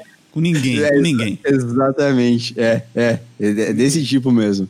Inclusive, quando eu, é, quando eu tava com a minha ex, ela tinha um tio que era policial e a gente tava no churrasco e tal, e eu ficava tipo, até onde eu consigo fazer esse cara aí, assim, até onde eu consigo tirar ele do sério. Sério. Eu, não, Mas eu, eu tenho, não- eu tenho um amigo que ele é agente penitenciário. De vez em quando ele vem aqui em casa, a gente toma uma. Aí ele, é ele, ele, é, ele é meio esquentado também. Aí ele vem, tira a pistola, coloca a pistola em cima da, da, da geladeira. Só que ele eu acho que quem trabalha nessa parada, eu acho que eles desenvolvem um desequilíbrio mental, assim. Que o cara fica 24 horas com, sei lá, no meio que cabreiro e meio em estado de alerta de que qualquer coisa pode acontecer, alguém pode assaltar, vou ter que reagir, tô com essa arma aqui, pode dar merda. Eu não sei, cara. Eu não sei até, até que ponto você consegue exercer a profissão e manter um certo tipo de equilíbrio mental. Nesse episódio que a gente foi parar de moto, a gente estava lá. Aí o, o, cara, vocês estão armados? Tem droga? Não, não sei o quê. Aí levanta a brusa devagar. A gente lá levantando a brusa devagar. Aí os caras, vocês estão fazendo? Eu falei, não, que a gente trabalha ali, é, entregando quentinha, que não sei o quê, a gente tá com essas quentinhas aí. Aí os caras, e se isso aí for droga? Falei, não, cara, isso é macarrão, não é droga, não, é macarrão, pô. É macarrão com carne moída, pô. Cara, os caras. a gente não teve que abrir a quentinha, mano. Puta merda. Teve que abrir Caralho, a quentinha. teve, teve que abrir a marmita dos caras que. Nossa Pô, senhora. mó merda. Por isso, cara, o, o policial, ele nada mais é do que o representante do demônio. Sabe, o demônio não vai pessoalmente, mas ele tem os seus agentes. Então é o, é o Eu policial. tenho, eu, tenho, eu tenho ótimas histórias envolvendo polícia. Tenho duas muito boas que eu posso contar aqui também. Qual? Ah, eu tenho, eu tenho, eu tenho algumas aqui. Eu posso contar a melhor de todas. Que é Mano. que eu fui num rolê, fui num rolê na casa do meu amigo Rick. De todos os amigos que eu tive na vida, assim, o Rick é o cara que mais bebeu de todos, o cara mais alcoólatra de todos. É o Colota Master, né? Ele é o. É. Meu pai, meu pai bebe pra caralho. Então, tipo assim, pra mim, a bebida é um negócio muito normal. Sim. Eu não acho que meu pai tá errado. Eu não acho que meu pai tá errado de beber, de beber bastante. Eu acho que os pais dos meus amigos que são os bostas que não têm coragem de beber durante a semana. Eu acho que é isso. Meu pai é foda. Os pais dos meus amigos que deram exemplo dos meus amigos são um bando de bunda mole e corno do caralho. É, o, Mas o, o o, Doug Stanhope, ele tem uma, ele tem uma premissa dessa, né? Ele fala que o, que o, o bêbado de verdade, o cara que bebe mesmo, é aquele que bebe todo dia, não é aquele que no final de semana enche a cara e fica doidão. É o cara É, que bebe exato. todo dia. É. Meu pai é assim. Meu pai toma vinho sete dias por semana, enche a cara de vinho e tal. Mas aí a gente foi na casa do Rick. Ele tem uma casa legal lá, tal. A gente foi lá dar um rolê. E foi umas meninas que eram da, da, da escola da nossa época, né? E aí começou o rolê e tal, tipo, a gente bebendo e tal. Eu tava na churrasqueira assando umas carnes e tal com o pessoal. E aí uma menina, vamos chamar ela de. Vamos chamar ela de Alice. Vamos chamar ela de Alice. Alice é um bom nome. A- Alice, Alice é um nome de gostosa. É, não tem uma Alice feia e gorda, né? Não tem Alice tem. gorda. Alice sempre é, sempre tem mecha loira, sempre É. tem um rabão. Ele tem os olhos Alice- castanho claro, né? Bonito. É, a, não, a Alice sempre tem uns peitinhos empinados. Alice... Peitinho da Alice sempre vão ser empinados. Aí eu e a Alice, a gente começou a trocar uns olhares e tal, e, aí eu acho que eu saí pra fumar um cigarro no canto e tal, e ela veio atrás. E aí a gente foi pra um canto escuro da casa dela, da casa dele, ali na casa do Rick, e a gente começou a se pegar. E a gente se pegou um tempão, assim, no rolê e tal, e voltou o rolê normal. A gente voltou pro rolê, eu voltei lá pra churrasqueira, lá ajudar os caras com as carnes, ela voltou com as amigas dela lá beber lá e tal. E aí o maluco falou assim, ó, vou levar as meninas embora. Tipo Hum. assim, vou levar todas as meninas embora. Que ele tava com o carro, o, o meu amigo, vou levar elas embora. E ele tava com uma picape. Então, tipo assim, ele tava, ele tava de motorista, Sim. ele, ele não ia levar todas as meninas, ele ia levar tipo duas. E ele tava com a picape e foi duas no passageiro, sentada uma coladinha com a outra, assim, uma no colo da outra, não sei. E aí tinham- tinha, tinha que levar a Alice também. E, a- e aí eu peguei, virei pra Alice e falei assim: ah, vamos no. Vamos na. Fazer um sapeque Ah. iaiá, né? Vamos na. Como que é o nome? Na, na- vamos na caçamba. Vamos na caçamba Ah, da, sim, da, da picape. da picape. E aí a gente foi na caçamba, aquelas caçamba que é fechada com uma lona de couro, assim. Uou, E a gente foi com o negócio andando. A gente foi embaixo ali, agachadinho, se pegando. E carro em movimento. com o carro em movimento, com as dedadas na buceta ali, coisa mais, sei lá, hoje eu Yeah. jamais faria uma coisa assim, mas, Muito perigosa. Mas com 17 anos de idade você faz umas merdas É. assim, foda-se. E aí comecei a pegar ela e o negócio, o carro em movimento e tal, até que uma hora, tipo, depois uns, sei lá, uns cinco minutos do carro. Depois, ah, inclusive, a gente tava na, na, na caçamba e aí, do nada, ela bateu a cabeça. Pá, bateu a cabeça Ah. na- na- na- no negócio. Porque o cara que tava dirigindo deu um cavalinho de pau. Puta que. Filha da puta do Rick pra impressionar as meninas que estavam É. no carro, foi um cavalinho de pau. E eu não sei se ele esqueceu que tinha gente na caçamba, mas a menina deu uma puta batida de cabeça. E aí o carro parou e desde, desde isso ele não se moveu mais. Tu, tu tinha que Parado. gritar, falar, ô, porra, tem alguém. Tem gente tentando transar aqui, porra. É, é. E aí, porra, o carro não se moveu mais. Ah. E aí ficou parado o carro um tempão e eu dando uns puta pega na mina e tal.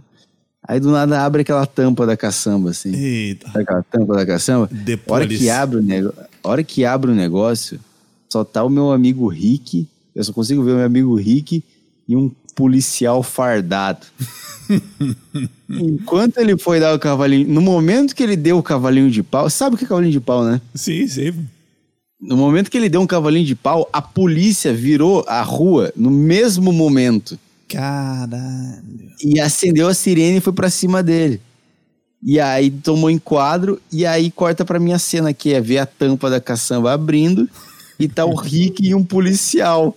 E eu com a E tu, mina que tava tipo assim, prestes a transar na caçamba e o policial tipo, meu Deus, que vergonha. Meu Deus, Nossa, que, que, cena vergonha. horrorosa. Quando o policial começa a botar a visão dele sobre o negócio, Sim. também é outra coisa que dá raiva. Que eu falo, mano, cala a boca, cala a boca. Você, você, você queria muito estar no meu lugar. O cara começa a dar uma lição de moral sobre algo que ele nunca teria oportunidade de fazer, né? É, sobre maconha. Já fui pego com maconha várias vezes e tal. E o cara vem me encher o saco. "Ah, isso aí vai acabar com a sua mente. Isso aí vai destruir você. Eu falo, cara, eu prefiro ficar fudido da cabeça do que ser um idiota que nem você, que é uma putinha do Estado, cara. Vá merda. Mas, Ah, mas aí os caras liberaram alguém? a gente. Hum? O cara chegou a prender você? Não. Não, não, não. Foi o pai do colega meu, do Rick. O pai dele teve que buscar o carro. Não sei por quê, sendo que o Rick tinha habilitação. Mas ainda Mas- bem que vocês não ah, chegaram a, a vir é- de é fato que- lá, né? Porque imagine. É, é que esse rolê rolou, ele, esse rolê aconteceu no interior, né? Então, tipo assim, no interior, a, é cidade de 30 mil habitantes. Então, o, o meu pai conhece a polícia. O pai Ah. do meu amigo conhece a polícia. Então, tipo assim, esses caras, em vez de fuder a gente, eles, eles, eles preferem não fuder a gente. Não porque meu pai ou o pai desse cara é, são importantes, mas, mas é que eles se conhecem e, é- e, tipo assim, é melhor evitar um problema, tá ligado? É. do que arrumar um problema. E aí ele só chamou o pai do. Falou assim pro Rick, pro meu amigo: falou, ah, chama seu pai aí pra vir buscar. Porque o carro tava no nome do pai dele. Chama seu pai pra vir buscar o carro aí e já era. Pô, E aí aí, era aí, que assim- mata, o- aí que mata o rolê, né? Quando chama pai. Ah, Chama o pai, e aí o pai dele veio de bicicleta, tipo, seis da manhã, com as minas, tudo, tipo, gostosinha. Sabe aquele estado gostosinha, É. com a maquiagem emborrada, que é só você botar o pau pra dentro que ela Sim. gosta. Ela tá, ela tá, ela tá exalando hormônio feminino, né? É, exatamente. E aí ele pegou o carro, levou embora, e aí eu, eu e o Rick fomos levar as meninas embora pra casa delas, que não tava muito longe de onde a gente tava. Mas foi eu pensei isso. que cara. ele, ele- aí seria você, Alice e a bicicleta do teu pai atrás, do pai dele atrás, Eles escoltando a gente de bicicleta, né? contando. Mas ainda bem que, por exemplo, você e a Alice não chegaram às vezes de fato. Imagina se ele abrisse o caputo lá. Imagina tá minha bundinha Imagina. peluda lá meu não. cozinho peludo e eu metendo nela, assim. Talvez Nossa. se tu tivesse nu, talvez o cara liberaria, né? Vai lá, vai, vai, vai, vai embora, vai. Vai, vai, mexe nela. né? Ô, ô, Alice, Termina se estiver ouvindo isso aí, cara, se estiver ouvindo isso aqui, Alice, você sabe que seu nome não é Alice, mas assim. Tá de pé ainda, hein? Tá de pé. Vamos terminar o que a gente não conseguiu naquela noite, né? Vamos terminar o que a gente não conseguiu terminar em 2016. Assim, a polícia atrapalha até a transa dos outros, né? Que é foda, né? É, eu já ouvi história de amigo meu que foi transar num cantinho escondido na cidade, no carro. No carro, nem foi transar em público. E chegou a polícia e encheu o saco do cara, tá ligado? Pô, mas no carro não pode, pô. No carro não pode transar mais. Polícia, os maiores empata foda do mundo, cara. Então os caras ficam observando qual é o carro que tá se mexendo muito. É, o cara fica vendo, é, é. Cara, Ele fica vendo a carro ali tá suspensão do. Ele pega o binóculo dele e mira bem na suspensão do carro e fala: tá mexendo demais. Tá mexendo mais do que normal. Ou quando vira, parece que- quando vira fumê, o cara encosta no carro assim pra ver se o carro tá vibrando. O cara meio. É. Esse aqui eu acho que tá se mexendo muito. Mas será que policial. eu- eu- cara, policial, tipo assim, pensa. Policial. O cara tem que fazer ronda. Ele tem que fazer os. De pegar o carro. Tipo assim, vai, se coloca no lugar de uma esposa de um policial. Vamos, vamos pensar que um horário de um policial. Ele vai sair agora, ó, de casa, vai sair às meia-noite. E ele vai ficar da meia-noite até às seis da manhã só fazendo ronda. Cara, se eu sou a esposa de um policial e quero trair ele, é a coisa mais fácil do É, mundo, é porque o cara vai estar pra rua. É mais fácil, mais perigoso também, né? Cheguei É cedo, peri- amor. Cheguei cedo. Fudeu, né? Mas é, é foda também, mas, mas aí pensa. E se É. o cara, tipo assim, pô, o cara é policial. Fala, pô, eu tô armado. O cara tá armado e ele é corno. E aí ele pensa, a primeira coisa que ele pensa, vou pegar minha arma, vou lá, vou matar o cara que comeu a mulher. Mas se ele fazer isso, ele perde o emprego. É, ele fica numa Então, sinuca policial- de bico, né? Mato no mato. Policial, policial são os caras mais corno manso de todos. Porque, Sim. tipo assim, eles têm a arma e não pode fazer nada.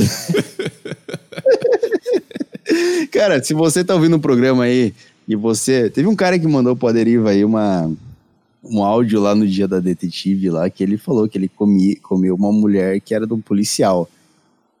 E aí a mulher, você não sei se você ouviu essa deriva, mas aí a mulher, pra, tipo assim, ele tava saindo do motel com ela, ou entrando no motel com ela, não sei.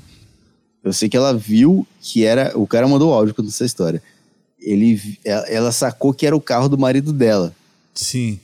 E aí, o que, que ela fez? Ela foi lá e dirigiu até o centro de polícia, lá onde ficam as viaturas, lá onde ficam os policiais.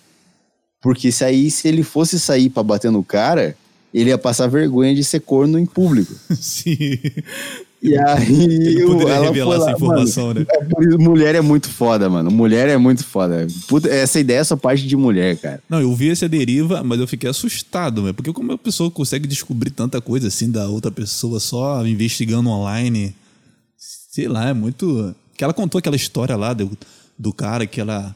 Anos, acho que 30 anos foragido, né? Ela em quatro dias conseguiu prender o cara.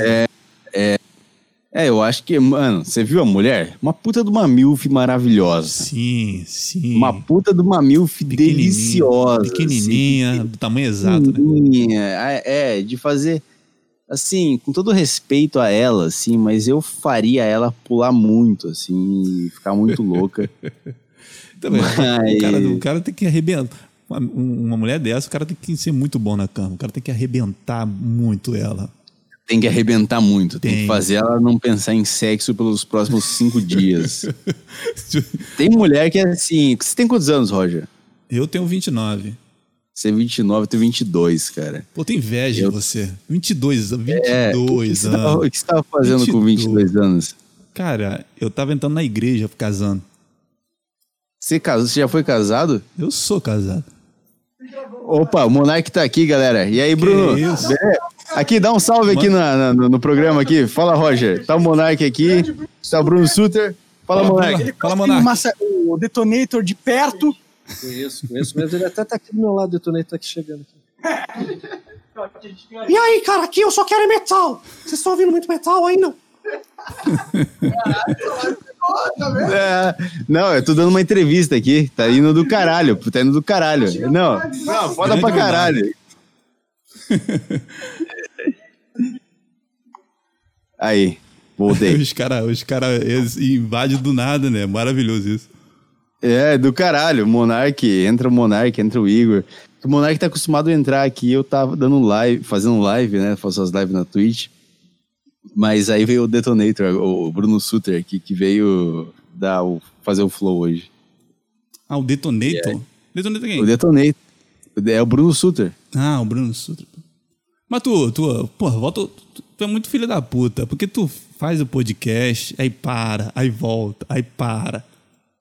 Qual é, qual é a Ah. esquizofrenia disso? Qual é, qual é, qual é da parada? Do podcast. É.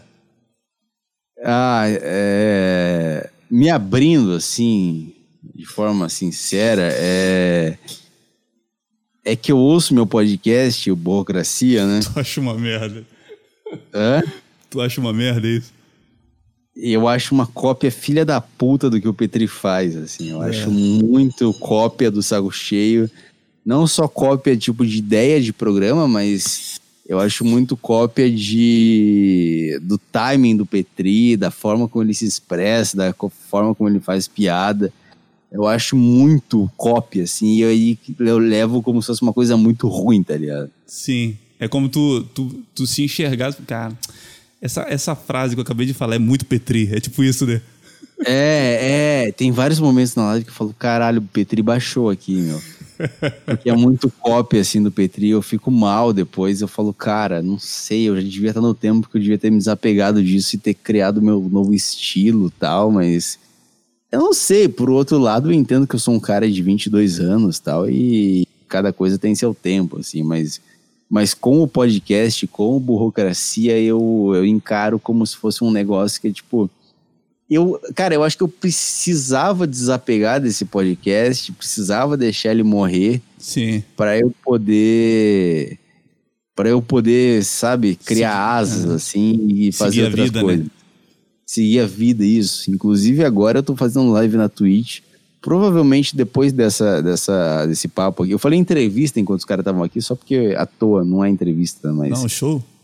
é, depois desse papo aqui, provavelmente eu vou fazer uma live na Twitch. Vou começar talvez umas duas da manhã, não sei. Cara, mas sinceramente, assim, quando eu conheci o teu, o teu podcast, conheci provavelmente lá em 2018. Aí, Caralho, 2018? 2018. Nossa Eu lembro que senhora. eu que escutava. E, mas eu lembro. 2018 era burocracia ainda? Não, era- não, acho que era no início do Burocracia, porque antes era um outro nome. Acho que Era politicamente- incorreto, um incorreto podcast, né? É, acho que era isso. Eu lembro que quando eu ouvi o Petri, aí eu lembro que eu- ficava caçando podcast lá no, no aplicativo do Castbox. Aí eu lembro que eu encontrei Sei. o teu. E eu gostei do teu pelo, pelo seguinte motivo, que tu tinha uma dicção muito boa e tu tinha uma voz de, de- meio que de radialista. Eu Ah, falei, sim, muito bom essa falam disso. muito bom. Aí eu, aí eu, eu ficava na dúvida, cara, será que ele conhece o Petri? Porque realmente, no- na tua maneira de falar, eu não via que tu parecia com o Petri. Tanto que eu ficava em dúvida, cara, será que ele conhece o Petri assim? Aí teve É, um. tem caras que a gente ouve que a gente fala, esse cara é cópia do Petri, esse cara ouve o Petri.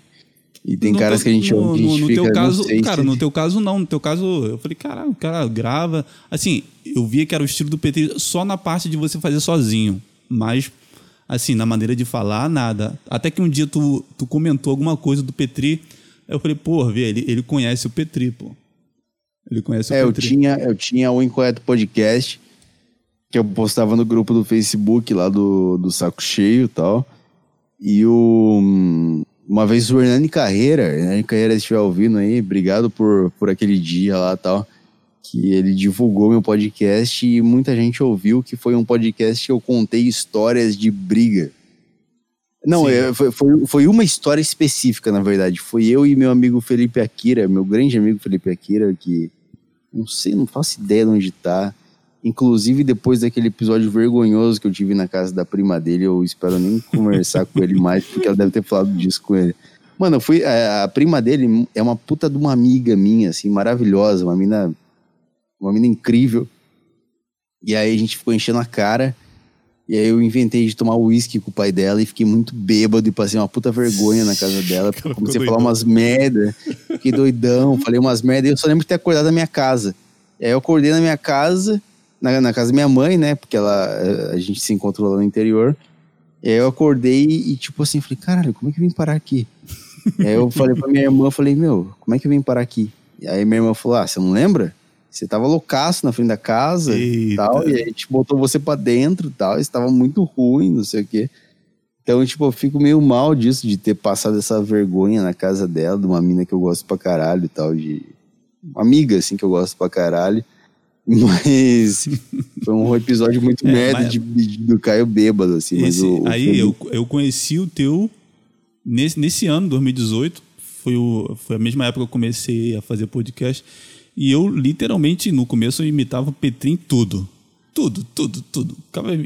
Porque, tipo, eu conheci o Petri naqueles vídeos que ele postava no, no YouTube do AE, falando lá, imitando Sei, o Stan Hoop. maravilhoso. E o Bill Hicks. É, é. E o Bill Burr. Aí eu comecei a acompanhar o podcast do, do Saco Cheio. Aí eu falei, pô, será que eu consigo fazer? Aí eu fazia três, cinco minutos. Aí ne- nesse mesmo estilo do Petri, falando as mesmas coisas. Mas eu acho que depois de um tempo, tu, tu meio que tu encontra a sua, a sua- o seu jeito de fazer. É claro que tu sempre vai ter ele como referência, como alguém que tu se espelha. Sim, é, sim, eu, eu. Cara, quando eu me mudei pra cá, pro Flow, eu comecei a entender quem que eu sou de verdade, assim. Quem que é. Quem que é o Caio que as pessoas enxergam, sabe? Tipo. Você não tem muito de assistir Peak Blinders e achar que você é o Thomas Shelby, frio calculista? Sim, sim. Sabe, a hora que acaba o episódio, você fala, nossa, eu preciso muito comprar uma boina e um sobretudo. Eu sou o Thomas Shelby, frio calculista. Desse jeito. Desse, toda série que eu vejo e tem um protagonista foda, eu me começo a achar que eu sou É. o cara. É, tipo assim, acaba, acaba a série, acaba o filme, você vai comprar pão na padaria como se você fosse o Jason Statham no Adrenalina, assim. Cara, eu, tive isso com o. Peaks Blend, tive isso com House of Card. Eu achava que era o. que era o Frank É, exatamente. É por isso que eu odeio assistir filme no cinema, porque a hora que eu saio do cinema, eu saio pra, pra ir no banheiro mijar como se eu fosse o. como se eu fosse o Tony Stark, assim. Exatamente. Eu falo, cara, eu não sou o Tony Stark. E- Mas aí, tu, aí, tu- aí agora tu começou a entender qual é o teu jeito, qual é a tua vibe. É isso? É, eu comecei a entender que eu sou um cara estranho. Eu comecei, eu não tinha noção disso. De que eu sou um cara estranho, assim, pra maioria das pessoas. Aqui no Flow, tipo assim, a, o meu jeito de ser, é, eu sou, tá, sobre, sobre quem eu sou.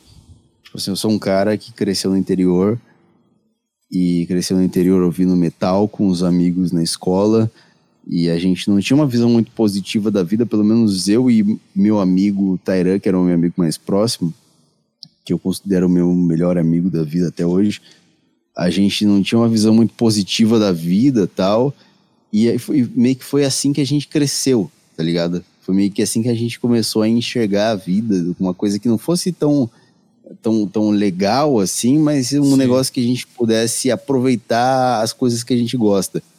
E aí eu vim pra cá, pro Flow, e tem, tipo, uma galera que, tipo assim, o sentido da vida deles é, tipo, comprar o, o Jordan, o tênis Jordan, Red Jordan, né? O Michael Jordan. Você sabe essas merdas, assim? Sim, marca de tênis que custa 800 É. reais o tênis. É, custa, custa 1.200 o negócio, e tipo, o meu negócio é tipo, a- o meu- meus, meus negócios são coisas existenciais, são coisas comigo mesmo, assim. E aí eu vejo esses caras e falo, cara, vocês não tem nada a ver comigo. E aí aqui dentro eu sou meio que julgado como um cara meio estranho. e eu comecei a entender Tipo um que Andy o Kaufman, padrão né? Meio É, deslocado e diferente. é meio que um Andy Kaufman, deu até uma arrepiada de você falar isso agora.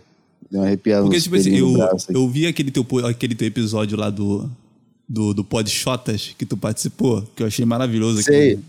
Maravilhoso, maravilhoso. Eu tava bibaço e eu tava num hotel com uma mina. E Viu, você que tava comigo naquele hotel, desculpa, tá? Eu não queria ter feito aquilo com você. O cara largou a mina pra conversar com os caras.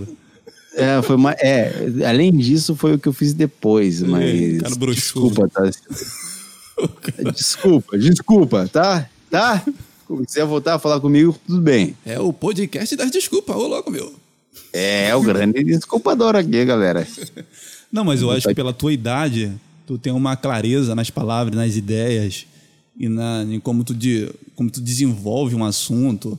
Por exemplo, eu, quando tinha 22 anos, eu era uma Eu fico feliz de você falar isso, Roger, porque eu sendo um cara de 22 anos, eu me sinto muito bosta. Assim, quando eu converso com o Alan, o Alan me respondeu Alan, esses dias aí. Puta, ele respondeu? O Alan, o Alan, filha da puta, ele Filha me respondeu puta. esses dias aí. Cara, eu vou falar pra você uma coisa. Caralho, dá raiva dele. Falar, vou falar, falar pra você uma coisa, Roger.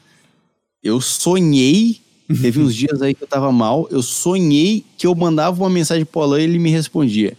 Sabe o que eu fiz na hora que eu acordei? Eu mandei uma mensagem pro Alan.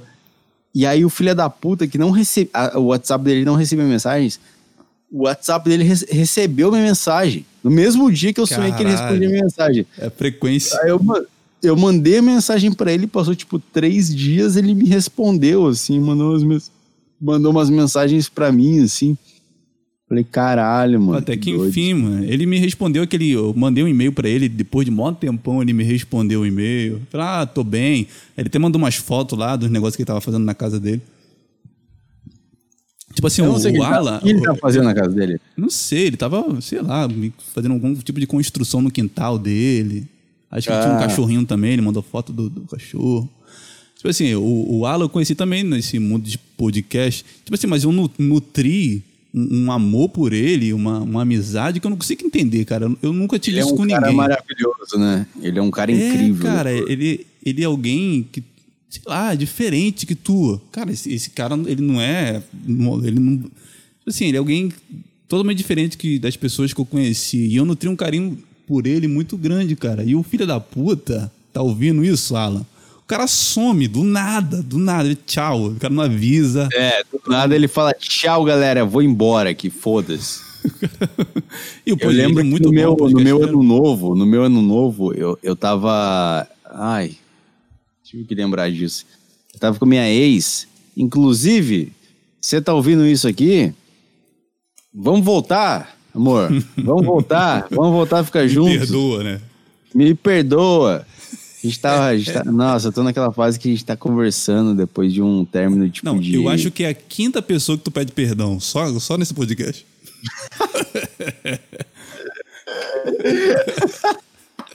Cara, eu tenho, eu tenho tanto perdão pra pedir pra tantas pessoas. Mas assim, olha, você que era minha namorada, você sabe muito bem quem é você. Eu, eu fiz tudo errado, tá? Então vamos voltar? É, perdoa. É só um bêbado. Perdoa, cara. É só um bêbado. sabe? É, é.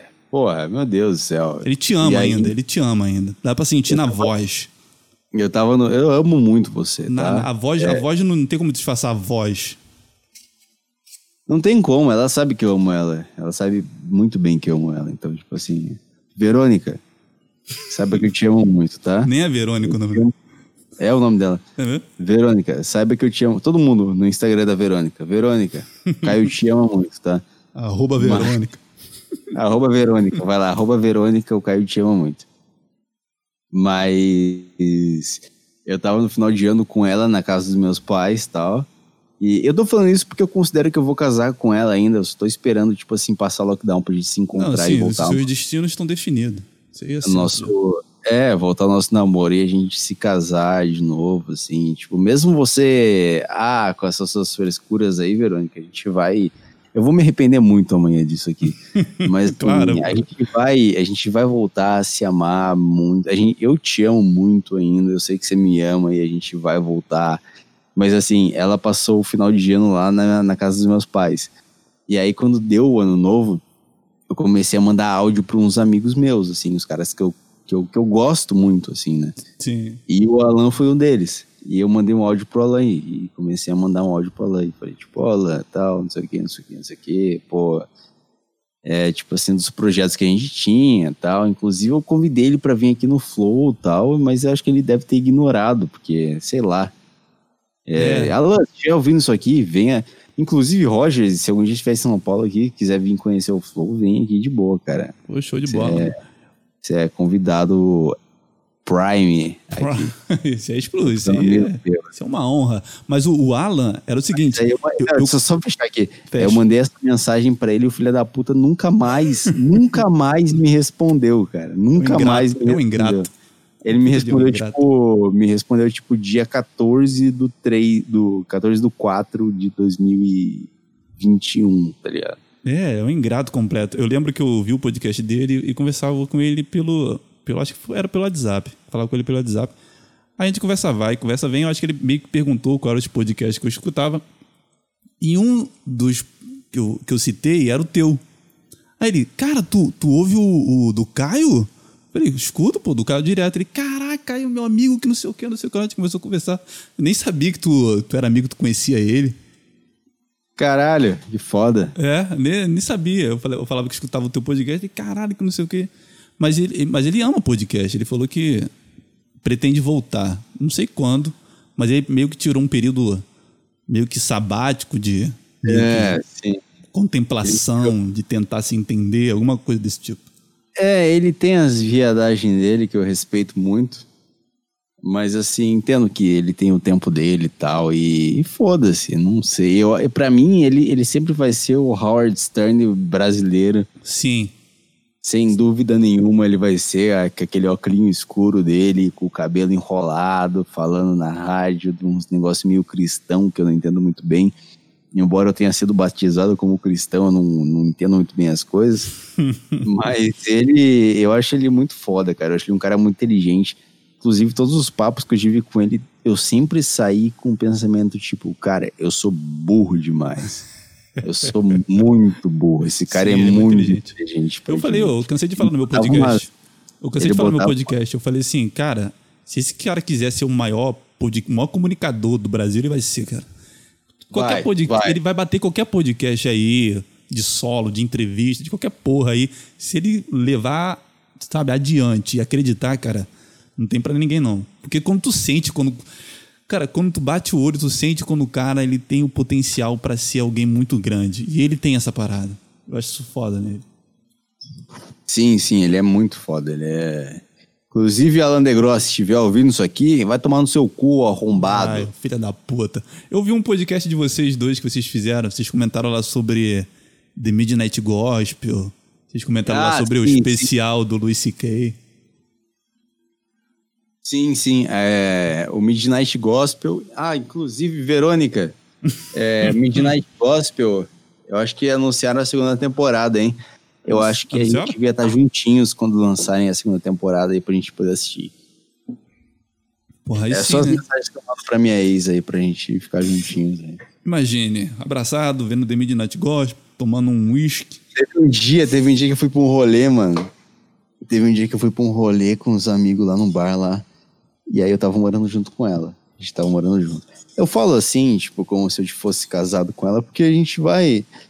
Eu e ela, a gente vai voltar ainda, a gente vai se casar tal, a gente vai ficar juntinhos, assim. Eu lembro É. que tu gravava o podcast, aí tu, aí tu falava com ela e voltava a falar. Eu lembro. É, sim, ela, ela falava, tipo, teve o podcast 69 que a gente gravou juntinhos, assim, tipo. infelizmente, infelizmente eu tive que excluir esse podcast porque a gente terminou. Mas assim, esse podcast eu tenho ele baixado no meu celular e todo dia que eu tô bêbado, bebaço, eu ouço esse podcast, assim, de. Porque eu sinto falta dela, tá Mas ligado? um apaixonado, é um, é um legítimo apaixonado. Um escravo de buceta. Eu acho que não é um escravo de buceta, cara. Porque assim, mano, pensa. Eu tenho minha musa inspiradora, que é a minha mulher, assim, minha... Sim. Não é minha mulher, é minha ex-mulher. O pior de tudo é pensar que a minha mulher, minha ex-mulher deve ter dado pra alguém, né? É, Se tu, se tu atribuir ela como sua mulher ainda, se ela estiver dando pro outro cara, a tua mulher tá dando pro outro cara e tu tá aí. É, é, minha ex-mulher, não tá dando pra ninguém. Ou tá dando, mas não é minha mulher. Isso. É uma merda, né? Eu tava falando com o Serginho esses dias aqui. Falei, caralho, que bosta, né? Pensar que, tipo, se eu terminar um namoro com ela, ela vai tá dando pra outros caras, né? Que bosta. É, às vezes tu não, não quer terminar exatamente por isso, né? Não, você É, não pra tu- eu só não quero terminar porque eu não quero ver outro cara te comendo. É, eu não te aguento mais, eu não aguento olhar pra tua cara. Mas se eu te terminar, tu vai dar pro outro cara. Eu não quero Vai dar pra outro isso. cara, eu não quero ver isso, eu quero imaginar isso. Ou Inclusive, seja, deixa o, mandar- o- que segura muito o relacionamento é a imaginação de que ela pode dar pra outro. É, exatamente. Ah, isso é horrível, isso é horrível. isso é Pô, horrível. eu te Mas a época que eu passei. Falei. Não, tu falou na época o quê? Na época que eu tava na putaria também, eu comi muita buceta também. Comi muita. Ah, peguei DST, comi buceta pra caralho. Esse é tal. o perigo, né? De tu comer muitas vaginas. Né? Tem ruga no pau, já teve? Não, nunca tive. Doença, nunca Você tive. teve, Gia? Teve ruga no pau? Pera aí, deixa eu, deixa eu só ver o que o Gia quer aqui. Pera aí, Roger, deixa eu só responder o Gia aqui. Tá bom. Janzão do Flow aqui no Limbo Podcast, olha aí. Aí, pronto, já resolvi aqui com o Gia. Aí Às vezes sim, tem uma fita que a gente tem que resolver de última hora aqui, de, de, de cagada de produção aqui, mas é nóis. Aí, nem sei o que a gente tava falando. Ah, eu, eu ia até te fazer uma pergunta que que o eu vi um eu vi um corte que tu tava, tava falando lá do- dos caras que que vive de fazer corte de podcast. Ah, sim. Eu odeio, odeio corte de podcast. Aquilo ali é maravilhoso. Porque o, Petri vai falar alguma coisa, mas o Petri eu acho que não. Ele, tu o Petri fala alguma coisa e tu fala, não, vai tomar no cu, você que faz canal de corte, que não sei O o quê. Petri, o Petri, ele, tipo assim, essa história do. Essa história dos quatro amigos aí e tal, que eles vieram aqui e tal, que deu um BO na cena de comédia de São Paulo. Os caras pegaram pilha do- mesmo, né? Pegaram pilha, mas assim, se fosse só o vídeo do Petri, se naquele dia tivesse apenas o Petri, não ia dar aquilo lá. Ah, ligado? que incendiou o negócio, né? Eu que botei fogo no negócio. Meio que eu que falei as merda que, que causou. Eu- pelo que eu entendi, cara, veio os quatro amigos aí, mano. Só não É. veio ainda o Márcio Donato, mas o Márcio Donato não é relevante. Mas assim, pelo que eu entendi, as merda que aconteceu foi por causa do que eu falei. Não foi nem ele, né? É porque ele tava no foi- vídeo, ele tava aparecendo. É, é. As merda que aconteceu foi por causa do que eu falei. É assim, eu sou, sou, sou arrependido disso? Não. O Thiago Ventura me chama. Eu, tô- eu tenho contato do Thiago Ventura no WhatsApp, a gente conversa quase que diariamente pra eu ir na casa dele fumar maconha. Que é amigo do Thiago Ventura. Eu lembro que ele te chamou de Guto, né? É o Guto aí. Guto, é, ficou insistindo nessa piada chata pra caralho. o máximo que o Thiago Ventura consegue Não, fazer mas, de mas, os é cara, mas o, o que eu achei engraçado foi que ele meio que, que eles tentaram passar a ideia que ninguém ligou. Cara, vocês ligaram sim, né? Vocês, Do que? não, que eles tentaram passar uma ideia de que ah, eles não ligaram pra crítica que foi feita. Mas, pela- Nós, nós aqui da Deriva? é, mas eles, eles, não, naquele vídeo lá Eles, do eles se doeram muito mais do que a gente. Não, sim, isso que eu tô falando. Eles tentaram passar uma imagem de que não ligaram, de que, ah, só um cara falando. Mas não, deu pra perceber nas entrelinhas que os caras não, entraram na pilha. Eu, eu conversei com o Petri sobre isso e a cena de comédia, é, tipo assim, o que deu a entender, é, eu e o Petri analisando tudo o que aconteceu, foi que a cena de comédia de São Paulo, ela deu uma balada.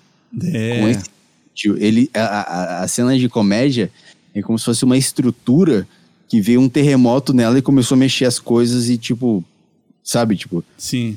mudou a forma de. Cara, olha. Tipo assim, Pode- é, é, deixou bem claro que, cara, vocês não são tão bons assim.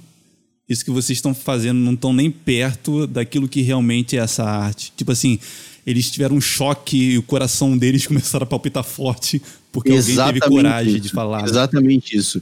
Cara, olha, só, só pra você ter uma ideia da, da situação em geral. Só pra você ter uma ideia do que, do que aconteceu ao todo. Eu e o, o Petri começou a falar dos negócios, eu fui lá, falei umas merdas no vídeo e tal. E aí começaram a compartilhar esse vídeo na, nos, nos grupos de, de WhatsApp de comediante Sim. Todos os comediantes que viram aquele vídeo, eles esperaram que. Eles esperavam que o Thiago Ventura, os quatro amigos, a Bruna Luiz, foram ficar, f- ficar, ficassem putos disso. Ficassem putos com isso. E eles vieram aqui e eles concordaram com o ponto do cara. Os caras Eles- esperaram uma coisa e receberam outra. É, a cena de comédia, a cena de comédia de São Paulo que é nojenta, que é muito ruim, que é péssima, que é péssima. Eu não vou citar o nome dos comediantes aqui, Que é mas realmente uma panela, que eles dizem, não, não é uma panela, não. Sim, é panela. o- os, os, os caras que fazem canja, os caras que fazem canja em São Paulo são horríveis. Os caras que são open mics em São Paulo são horríveis. Comediantes grandes em São Paulo, todo mundo sabe que tem comediantes que são horríveis. Isso foi muito doido. Porque assim, a gente ter falado aquilo fez abalar a comédia e fez as Sim. pessoas falarem, é, exatamente, a gente, Sim. o Thiago Ventura veio aqui, o Afonso Padilha veio aqui, os caras, o, o Di Lopes veio aqui, agora a gente vai Ih, deu uma cortada aí. Agora deu um cortou. Deu uma cortadinha aí. Ó, Ora, estão ouvindo bem agora, porra? Agora Porra. voltou, porra. Aí a gente vai chamar o Thiago Carvalho agora, que era aquele ex quatro amigos, e a gente vai fazer uma piada, tipo. Ah, esse cara aqui era. Esse cara aqui é do Quatro Amigos e tal. Agora que a gente fechou Quatro Amigos. Chamamos é, todo mundo. agora é seis Quatro amigos, né? É. Agora é ser tudo tá dentro também. É, é, mas aí, tipo, cara, eles entenderam. O Quatro Sim. Amigos entendeu o que, que era a proposta do negócio. Eles entenderam. Pode saber que a partir de agora. Cara, não é arrogância minha. Sinceramente, não é arrogância minha. Não tô, não tô sendo arrogante aqui com os negócios que eu falo, eu e o Petri aqui, mas a comédia deu uma balada com esse É, vídeo. mas também os caras têm que. Eu acho que tem muito ego, sabe? Muito de, de achar que o que eu faço é foda, que a arte que eu produzo é suprema, in, inatingível. Eu acho que. Eu acho que eu, acho que eu vi isso do Petri mesmo. Que ele falou, cara, eu acho que é, ego de comediante tem que ser destruído. Eu acho que. Ex- Uma, uma coisa que eu vi no documentário, no documentário do Patrício Nil é que os caras, além de zoarem entre si, um destruindo o outro, os caras também colocavam as piadas dele em julgamento. Ele pegava, por exemplo, a piada do Bilbao, vamos falar sobre essa piada merda que você fez. E os caras massacravam a piada dele. Tipo assim, é, é, não só destruindo o teu ego, mas também destruindo aquilo que você produz e te colocar numa posição de cara, você não é nada isso aqui, tá? Relaxa, tá todo mundo aqui, é amigo, zoa, se critica e ninguém tá isento de, de crítica não, cara. Todo mundo tá aqui pra crescer e é assim que. Eu acho que é assim que cresce, cara. Quando você destrói alguém e a pessoa te destrói e juntos na destruição você constrói alguma maneira. Sim, a- as noites de comédia que a gente fez no Bexiga, eu, o Petri, o Belli e o Kiefer, foram exatamente isso, cara. É, a- a- a- tem um meme que a galera fala na- nas lives do Aderiva lá, que começou quando foi o Pedro Lemos lá, que o Petri falou da piada da mala. Que era uma piada da mala que eu, que eu contava lá, que eu falava tipo, que mulher demora mais tempo que o homem para fazer a, a mala. E era por isso que quem é sempre abandona a família é o homem e não a mulher, porque o homem consegue fazer a mala muito mais rápido. Sim. E aí era uma premissa que eu defendia e tal. E. E. Peraí, o que, que você falou antes? Não, falei sobre o ego de ser destruído, sobre, a- sobre colocar Ah, a piada sim, em sim, julgamento. E aí, tipo assim, a- a- lá no show no Bexiga, quando acabava o show, a galera falava assim: Ah, e aquela da mala lá? Conta aquela da mala lá, aquela que é boa lá. E aí o Berli contava uma do travesti lá, e a gente, ah, conta do travesti, aquela lá que é boa, aquela é maravilhosa, Isso é conta do maravilhoso. travesti. É. Aí o Berli, aí o, o Kiefer lá fazia a piada do. Do. Sei lá, ele fazia as piadas dele lá. é Que o Kiefer ele é meio Andy Kaufman e tal, assim. Já conta aquela tal lá do, do mosquito lá, faz aquela piada, faz aquela que você usa o violão lá. E fica é zoando. boa, aí o do Petri, é o Petri tinha do Papa que ele fazia lá do Papa lá, que ele. Vai, fala do Papa aí, Petri. E cada um ficava zoando a piada um do outro, assim, era muito engraçado, mano. Era muito divertido. Sim. E todo mundo se permitia ser zoado, assim, pela piada que cada um fazia. E ninguém tinha, tipo, não tinha eu falando assim, ó, mano, para de zoar minha piada da mala aí, minha piada é muito boa, não sei o quê. Não tinha.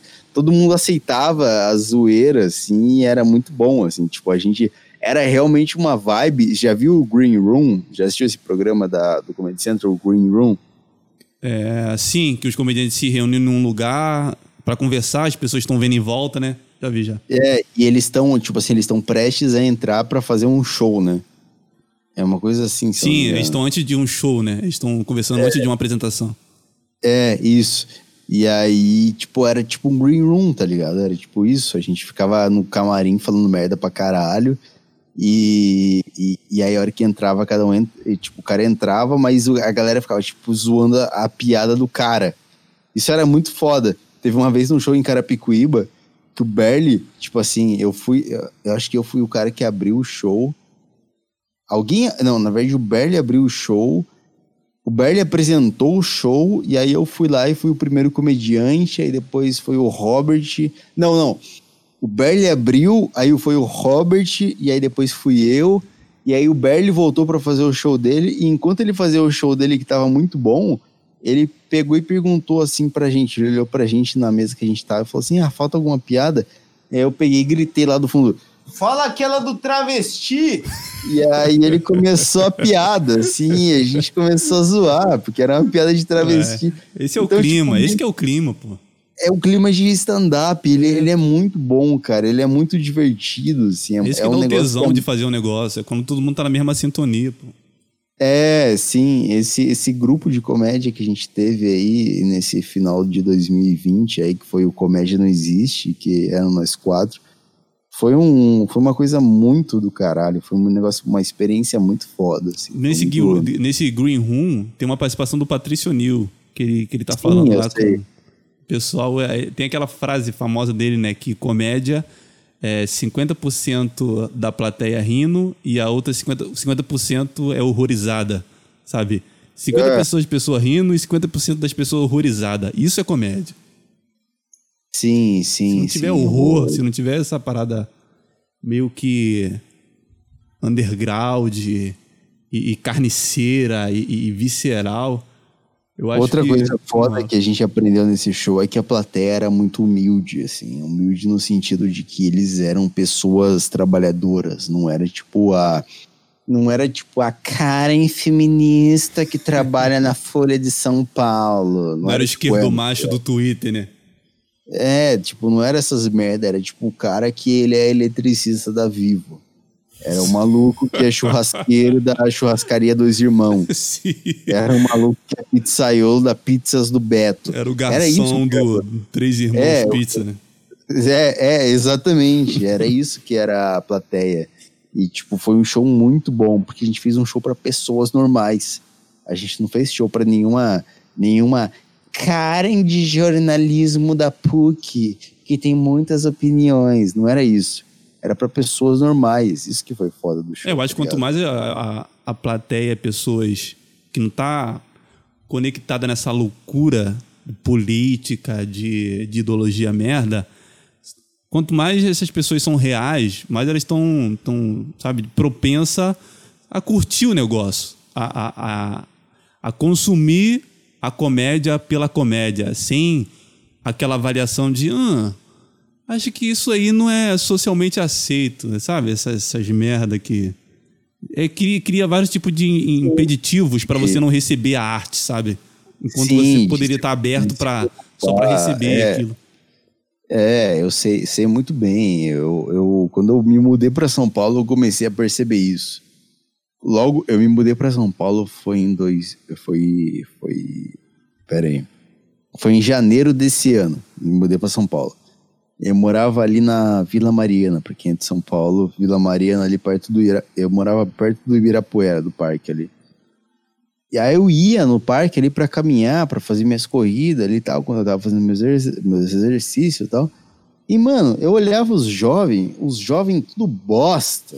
Que eles vão num parque que as pessoas vão para correr, para fazer exercício. Aquela uma bermudinha, né? Bermudinha larga. Eles, eles iam lá para discutir política. Eu vi uns jovens lá. Você é de São Paulo, você pode estar falando, ah, isso é mentira. Eu vi uns jovens de cabelo colorido lá discutindo Karl Marx nessa porra, cara. Falei, mano. O cara saía já com uma, com uma ideia, uma tese para falar. É, é, num lugar onde tem um monte de cara correndo suado. Mas na faculdade de jornalismo eu comi muita buceta. Eu falo, falar, cara, eu comi muita buceta na faculdade de jornalismo de me fingir ser comunista. Mentia que eu era comunista, eu comi muita. Olha, eu vou, eu não vou falar o nome das meninas aqui, mas eu vou falar aqui, eu vou falar o nome fictício aqui, ó. Beatriz, Paula, Paula principalmente. Beatriz. A Beatriz é, é a do, do Petri, né? Não pode usar Beatriz. É, não pode, tem que ser um Solange. né? Vamos, Solange vamos não, usar, Solange é nome de velho, né? vamos lá. Érica, Érica. Paula e Camila. Camila. Érica, Paula e Camila. Vocês três aí do curso de jornalismo da. Universidade de Sorocaba. Assim, foram fodas muito boas que eu tive com vocês, mas assim, não dá pra aguentar vocês falando por 20 minutos. Só dá pra te aguentar tu chupando minhas bolas. Só dá pra te aguentar E assim. né? nem isso. E nem isso, porque uma que teve, que tem um nome que eu falei aqui por brincadeira, mas na verdade é o nome dela de verdade, que eu acabei de lembrar. Parece que ela aprendeu a chupar com um ralador de cenoura. Um, aquela língua de gato, né? Tudo áspera. Aquela ali.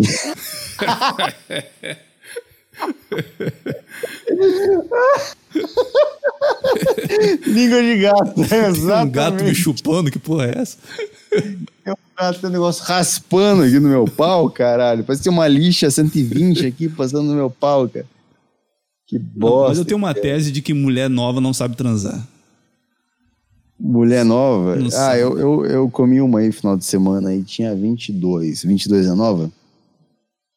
É, já tá no, no intermediário de. Já, já, sei, já, sei, já sei alguns truques, já sei algumas coisas. É muito bom quando você pega uma desconhecida e faz lá, tem um squirt, né? O quê? Ela tem o quê? Um squirt. Sim. Sabe o que é um squirt? Sim, aquela, aquela babinha, né? É. Sim. Aquele, aquela, aquele jatinho da buceta. Mas eu- aí, tipo assim, ó, a tese tava- é de que 18, 19, não sabe, não. Ah, não, isso aí não. Eu nunca comi uma mina de. Ah, comi quando eu tinha 18, né? Mas com 22, 20 e poucos, eu não cheguei a comer uma mina de, de 18, não. Você chegou a comer alguma aí com 27, 27 você tem, né? É, 20, 29. 29, 29, É, cara. mas eu, não, nu- nunca cheguei. Mas eu tenho a leve impressão de que elas não sabem o que estão fazendo. Acho que Não a- sabe, a- é.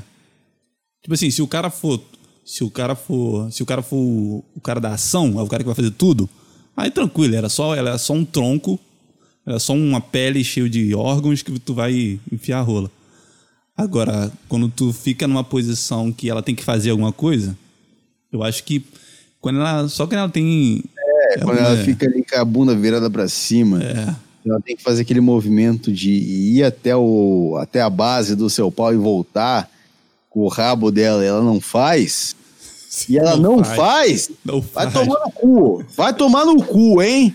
Aquele, Tô aquele, bêbado, tô bêbado, entrou no modo Megazord do Caio Delaco aqui. Porra, vai se fuder, hein? Porque eu tô ali de joelho na cama, numa posição horrível, pra você ficar parada com a bunda, E pra eu ficar quando- mexendo no meu quadril. Por que, que você, não, você não traz a sua bunda até meu pau? Por que, que eu tenho que Exato. levar meu pau até a sua bunda? Exatamente. Cadê a reciprocidade? Reciprocidade, essa é a palavra. Reciprocidade que é uma palavra que entrou na moda ultimamente. É, né? tá na moda. Mas e aquelas que não sabem ficar de quatro? Fica com uma corcunda. Pega uma corcunda feia. Não sabe comendo corcunda de Notre Dame. E o boquete cheio de dente, sabe? Raspando o dente no pau. Para com isso aí, pô. Ai, ai, ai. Dá uma Meu agonia, né? Aquele boquetão do, do ralador de queijo. Não dá, não dá, não dá. Mas essa, mas, mas isso que tu falou foi interessante. Pra tu comer pessoas na faculdade, é só se tu se travestir de um comunistinha, de um ah, esquerdomacho muito descontraído, que tu vai pegar as vaginas que tu quiser, né? Sim, eu fiz muito isso na faculdade. Comi muita buceta, assim, cara. Comi. Ai, aquela loirinha lá que engordou. Esqueci o nome dela. O cara, cara sabe que Camila. engordou, velho. O cara pesquisou. Ca- Camila, uma coisa assim. Camila. Era uma, Eu entrei no curso lá e tal. E aí, não vou falar qual curso que é, porque pode chegar ela fácil isso aí. Teatro.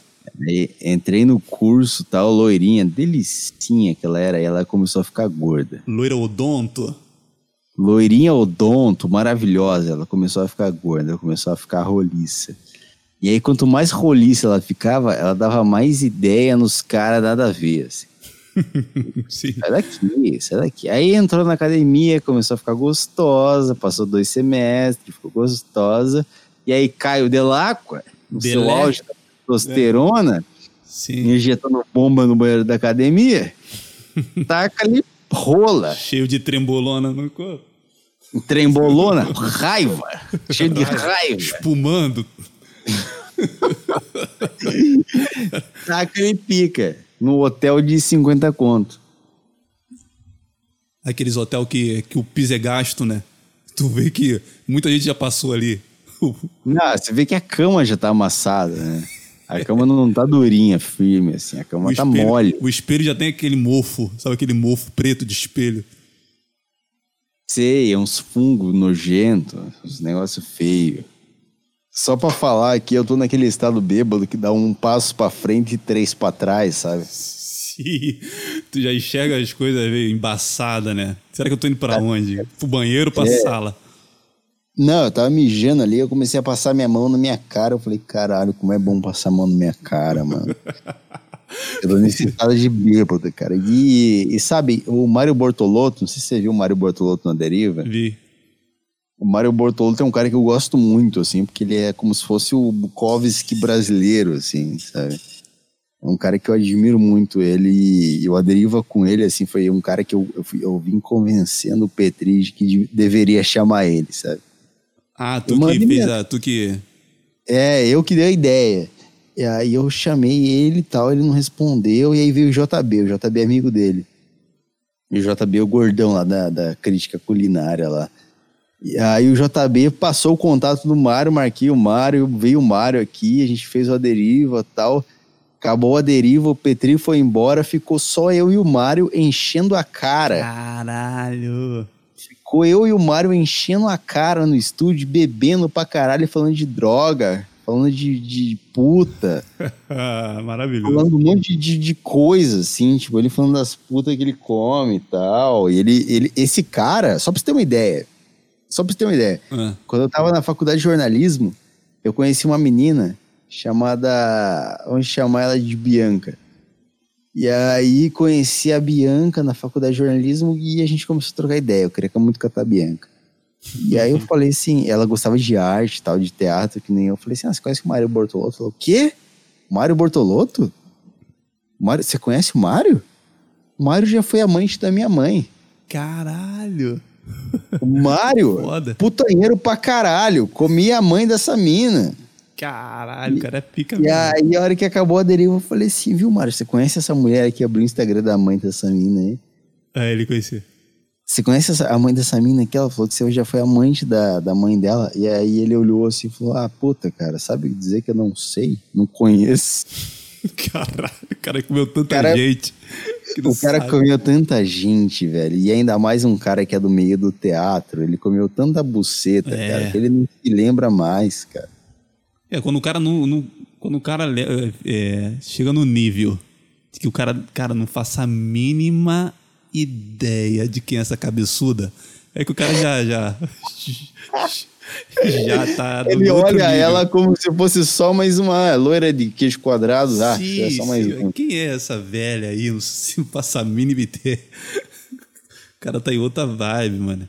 Mas ele tem uma vibe meio Bukowski mesmo. Eu nunca cheguei a ler um livro dele, mas eu conheço ele. Tu já leu? É, eu, eu. O livro dele eu nunca li né, nenhum, na verdade. Eu assisti algumas peças dele na internet. Eu assisti uma peça dele que tem na internet que é, é música de Niná para dinossauros, uma coisa assim. Mas eu, quando acabar esse negócio de lockdown e tal, a gente vai fazer um stand-up no bar dele lá. Ah, ele tem um bar? Ele, ele tem um bar, ele tem o cemitério de automóveis ali na. Eu não sei se é na Frei Caneca ou é na, na Paulista ali, na, na, na, na, Avenida Paul, Na Paulista não, na Augusta. Na Frei Caneca ou na Augusta ali. Mas eu sei que ele tem um bar ali e tal, e tipo, a gente. Ele convidou a gente pra fazer stand-up ali no bar dele e tal. Show de bola. Lá, nem- lá nem tem, né? Vai ter agora, a partir de vocês. Vai ter a partir de agora, porque antes eu acho que eram uns stand-up, uns stand-up não, uns teatrinhos de bosta e tal, assim, assim. isso É, chato, aqui eu tô esperando também acabar esse lockdown pra, pra voltar a fazer. Mas eu não vou fazer nesse lugar. Lockdown acaba quando aí no Rio aí?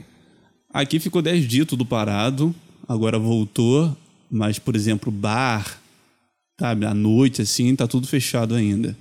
Que a partir das 8 tem que fechar, porque senão os caras enchem o saco, vem multar os caras do bar, aí é foda. Aí durante o dia abre. Mas stand-up é à noite, né? Fazer stand-up de dia é muito bad vibe, né? Ah, stand-up de. stand-up de dia é merda. Já vi um documentário, não sei qual que era. Qual que era o stand-up que eu vi lá, o do. hum, Era de dia Ah, também. tá. Já viu aquele do Jerry Seinfeld com o, o Orny Adams? O bastidor da comédia? Bastidores da Comédia. Sim, vi. Que tem uma hora que o Orny Adams vai fazer um show, tipo assim, meio-dia, uma coisa assim. Uhum. Já viu isso? Vi. Ele fala, ele fala assim, cara, stand-up meio-dia não tem condição, não tem como fazer. Na hora do almoço. Não, mas eu vou falar, cara. Vou falar dos shows merda que eu já fiz, cara. Olha, vou. Ah, deixa eu contar essa história. Essa história é um pouco. Eu vou, eu vou encurtar ela um pouquinho. Não, antes de Mas contar a história, eu quero mandar um mandar o teu chefe tomar no cu pelo seguinte motivo. Então, Petri, não sei se você não vai ouvir isso aqui, mas vai tomar no teu cu, porque o Petri veio aqui no, no Rio de Janeiro, pô, eu mandei um e-mail bonitinho, né? Pô, sou teu fã, se surgir uma oportunidade de eu fazer um open mic aí, que não sei o quê. Ele nunca me respondeu esse e-mail. Nem pro filho da puta dizer, não, cara, não vai rolar, já tem gente, pô, não, não te conheço, nada. Sim- Ele- Simplesmente ignorou a existência. Não, mas relaxa que quando eu for pro Rio aí, a gente. Eu vou, quando o Petri for pro Rio, eu vou com ele junto, tá ligado? Não, eu lembro que na época eu nutri um ódio, eu falei, ah, não vou te acompanhar mais, e me desinscrevi do canal. Sabe? É. A raiva do cara é essa, de se inscrever do canal. Aí É a raiva, é o máximo que ele consegue. é o máximo, vou dar dislike aqui no teu vídeo, tu vai ver. Mas depois eu falei, ah, Não, mas a gente É. vai pro Rio em breve aí, cara, e. E aí. E aí eu te chamo, porra. show, mas aí tu ia contar uma história antes de te falar. Eu nem lembro Ué, o mais. foda que eu da cerveja contar. é o álcool é foda, mano. Eu ia contar a história do, do que que era mesmo. Do teu show história? ruim. Tu falou que tinha um show ruim aí que tu falou. Do teus, dos teus shows ruins. Shows ruins. É, é isso. Eu tenho muitos shows ruins. E um deles que eu tenho pra contar é. Qual que é? Eu não lembro qual que é a vibe do que a gente tava pra eu contar. Qual show que era? Que Que a gente um tava falando de lockdown, aí tu perguntou se tava aqui, eu falei que ia voltar a fazer, aí tu falou que ia voltar a fazer também aí no bar do cara. Aí tu falou de show ruim. Ah, Essa, era a última frase. Tu falou, ah, tem um muito show ruim aqui. É, eu tenho muito. Eu tenho, fiz muito show ruim e tal. Tu, eu tem um, é- tu tem um show com as feministas também, né? Tu falou que tinha um show com as Ah, feministas. sim, o show com as feministas foi sensacional. Pera aí, eu tô lembrando aqui do show ruim. O show ruim foi. Qual que foi mesmo, cara? Eu acho que tu tava no. Não sei o que, ela. Tu foi se apresentar em algum lugar, elas estavam meio que na plateia. Ah, sim, Aí foi o show, alguma o show piada. feministas foi o seguinte. Eu, cara, eu- essa história eu tava pensando essa semana pra contar pra alguém. Nunca contei essa história. Quando eu tava na faculdade de jornalismo, eu odiava cada segundo que eu passava. cara, eu vou dizer, assim, não era pra eu estar vivo hoje.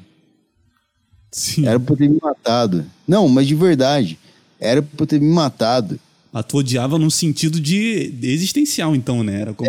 eu, a- a- eu, eu olhava a faculdade e falava, cara, isso é o único jeito de eu, de, eu, de eu ser sucedido na minha vida, então eu vou me matar. E, tipo, cara, quando eu tinha, tipo, 20 anos, 19 anos, eu lembro que eu subia lá na faculdade, lá no, no prédio mais alto, lá, e falava, cara, eu vou me jogar. eu vou me jogar e foda-se. É hoje que eu acabo com essa porra dessa vida. É, exatamente. Eu falava, cara, eu vou acabar com essa porra. E aí eu pensava numas ideias de bilhete pra colocar no meu bolso, tipo, pra sacanear todo mundo depois que eu morresse. Tipo uma E piada, vivi- né? Mano, teve um. Mas teve um dia que eu, eu, eu tava na faculdade e aí eu, eu tava na biblioteca, matando aula, tipo, na biblioteca lá lendo livro. Meu negócio era esse, era ir pra faculdade, matar aula e ficar na biblioteca lendo livro. E aí eu olhei que tinha um bloco lá, de, tipo, tinha vários blocos, bloco 1, bloco 2, cada bloco era um prédio. E eu vi que tinha um bloco que era um prédio que era mais alto que os outros. E eu falei, cara, amanhã eu venho pra cá, Porque ela planejou, mano. Sim, cara, sem brincadeira. Eu planejei essa porra.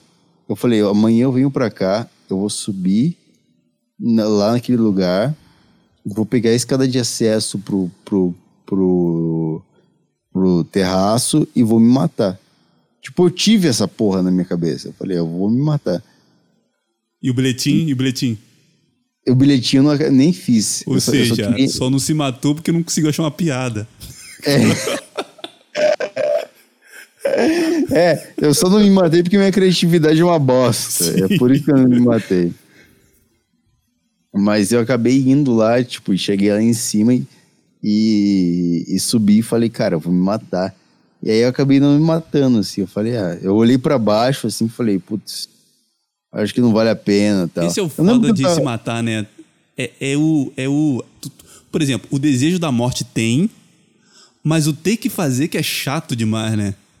É, é. Sabe? O desejo A- da morte. o desejo da morte é, é legítimo, é da hora, ela é bem-vinda. Mas você ter que fazer isso, sabe? É um negócio muito chato, mano. Poderia ser Sim, fácil, né? Caralho.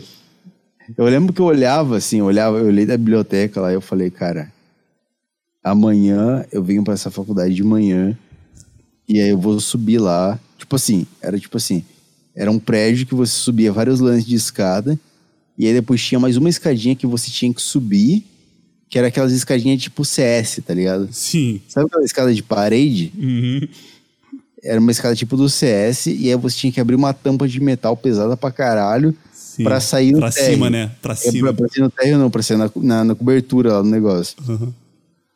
E eu vi que, tipo, dava esse acesso.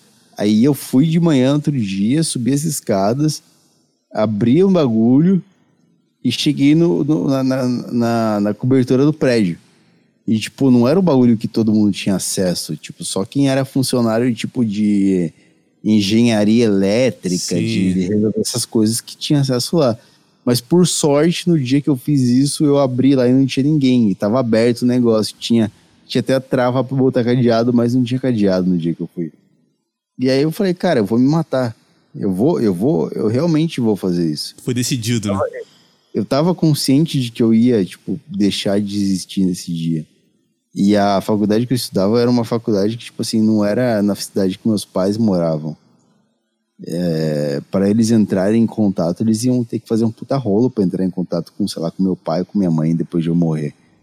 E aí eu abri a tampa do negócio, fui subindo e eu não sentia nada, cara. Eu não sentia porra nenhuma. Eu tava Caralho. completamente fudido, assim, de sentimento. Eu não sentia nada, cara. Eu não sentia Isso que é absolutamente esse- esse que nada. é o pior, né? Quando tu não sente raiva, nem ódio, nem felicidade. É, nada. É. né? Quando tu sente nada que é. o pior, né? É, eu sei, que, eu sei que eu tô bem quando eu sinto raiva.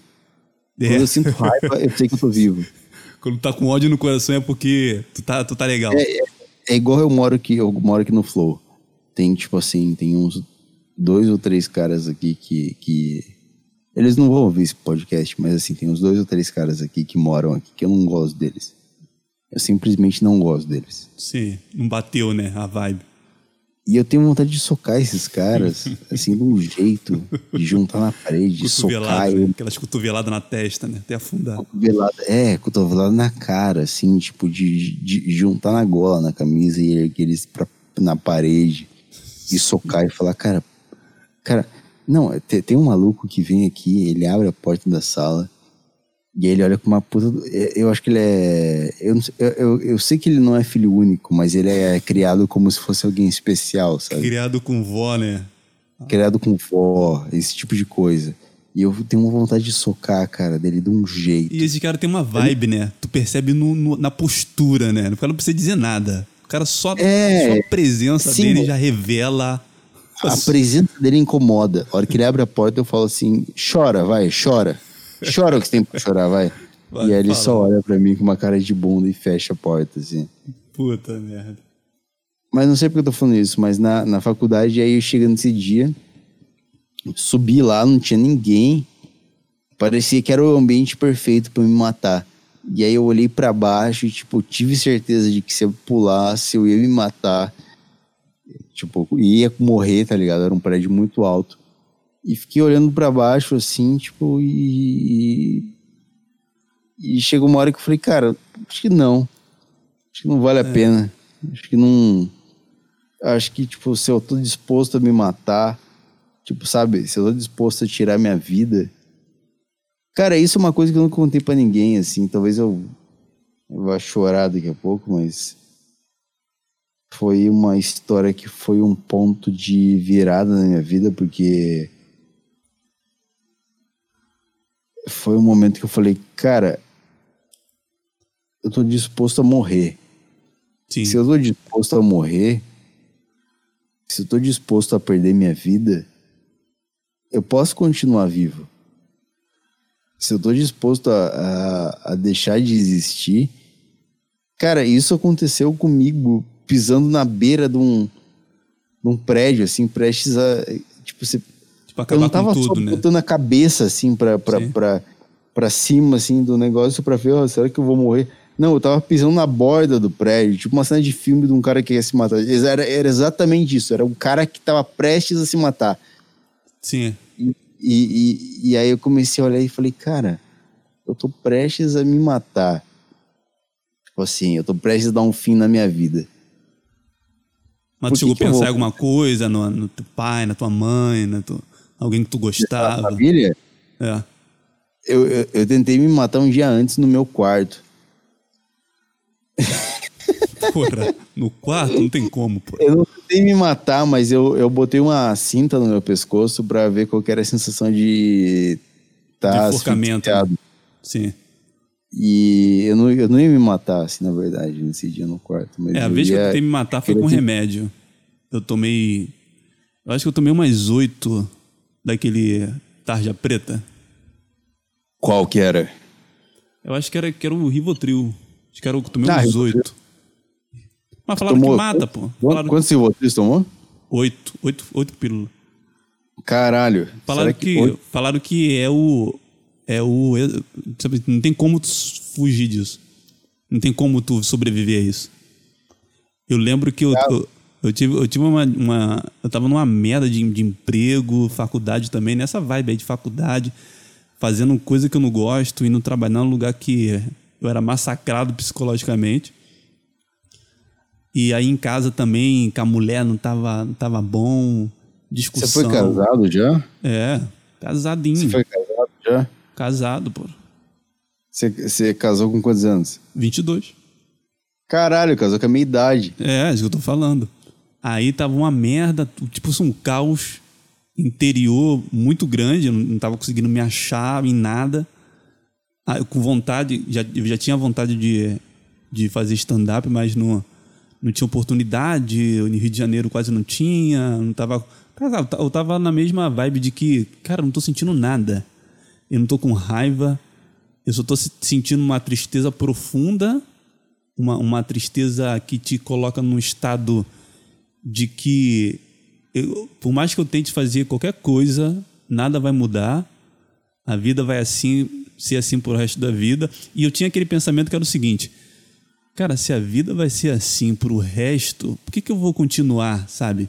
Por que, que eu vou ficar me martirizando sabe, te- tentar viver uma vida e me adaptar a essa vida, porque ela, ela, ela só, só dói. Não é, ela só é só dói, só me só me massacra, só me derruba e aquilo que eu sou não não, não conseguindo colocar para fora, não tô conseguindo ser o meu eu verdadeiro. É como se tudo à minha volta, trabalho, faculdade, casamento, família, tudo aquilo me, colocasse numa posição de que, cara, minha existência ela tá se apequenando, tá sendo fragmentada e di- diluída em todas essas coisas que eu não estou conseguindo controlar dentro de mim. Aí eu fui, tomei o tomei o remédio e esperei. Eu apaguei na cama. Eu apaguei. Sabe quando você apaga? Apaguei. Sim, Aí eu lembro que eu, que eu acordei, é tipo assim, eu tomei, eu tomei os remédios, era prova- provavelmente das oito, eu apaguei. Eu só acordei no outro dia seguinte, era uma, uma da tarde, mais ou menos assim.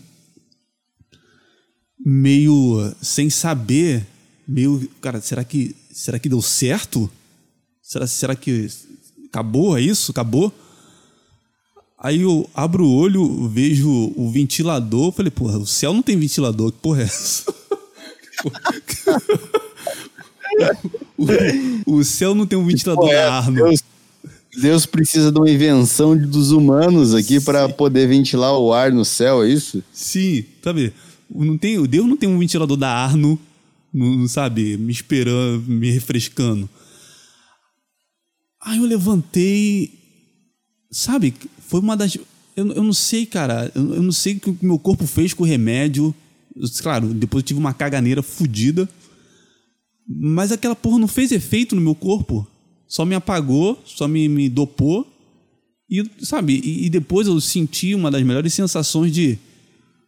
É, tô vivo e. pff, Esquece essa porra aí. Se não funcionou agora, não vai funcionar mais nunca. Ah, o suicídio é foda, né? É até quando tu quer, até a morte. Tipo assim, tu esperava que ia acordar morto, né? Isso, sabe? Era. era Foda, eu, Sei lá, mano. Cara, puta bad vibe. eu tô ligado. Eu tô ligado o que, que é isso. Tipo, esperar que você acorde morto no outro dia. E aí você não acorda morto. Você acorda vivendo o mesmo inferno que você tem que viver todos os dias. E, e é foda porque aí você pensa, tipo assim, cara. é, eu não sei como que é no seu caso que tomou remédio pra se matar e tal. Mas eu planejei me jogar de um lugar que eu sabia que eu ia cair no chão era e me 100%, né? e... Oi? Era 100% de certeza. Era que- 100%, é. Eu ia bater a cabeça no chão e ia morrer. E eu não cheguei a fazer isso. Mas assim, eu nunca contei pra ninguém essa história. Que eu fiquei em cima do prédio da faculdade, tipo... Cara, foi muito estranho. É muito Fiquei estranho, olhando né? aquilo e, e- e falando, cara, eu vou cair lá embaixo e aí eu nunca mais vou existir. E eu comecei a entrar numas crises existencial e comecei... Até que eu cheguei na conclusão, tipo assim, não na hora, não na hora enquanto eu fazia aquilo, na hora eu, eu arreguei e dei meia volta e, vo- e voltei, assim. Mas depois eu falei, cara, eu tô, me, eu tô disposto a morrer, eu tô disposto a perder minha vida. Então, já que eu tô disposto a perder minha vida, eu vou fazer tudo que eu quero. Sim. Já que eu tô disposto a morrer, eu posso, eu sou livre a partir de agora. A partir de agora eu posso xingar quem eu quiser xingar, eu posso falar o que eu quiser falar, eu posso me expressar da forma como eu quiser, porque eu não tenho mais nada a perder, eu já sou uma pessoa morta. Sim. Você entende? Eu já tive se vê- perto do, do, da- do não existir, sabe? O que É, é daqui pra frente. Não tem, não tem Eu já- amarras mais, não tem mais amarra.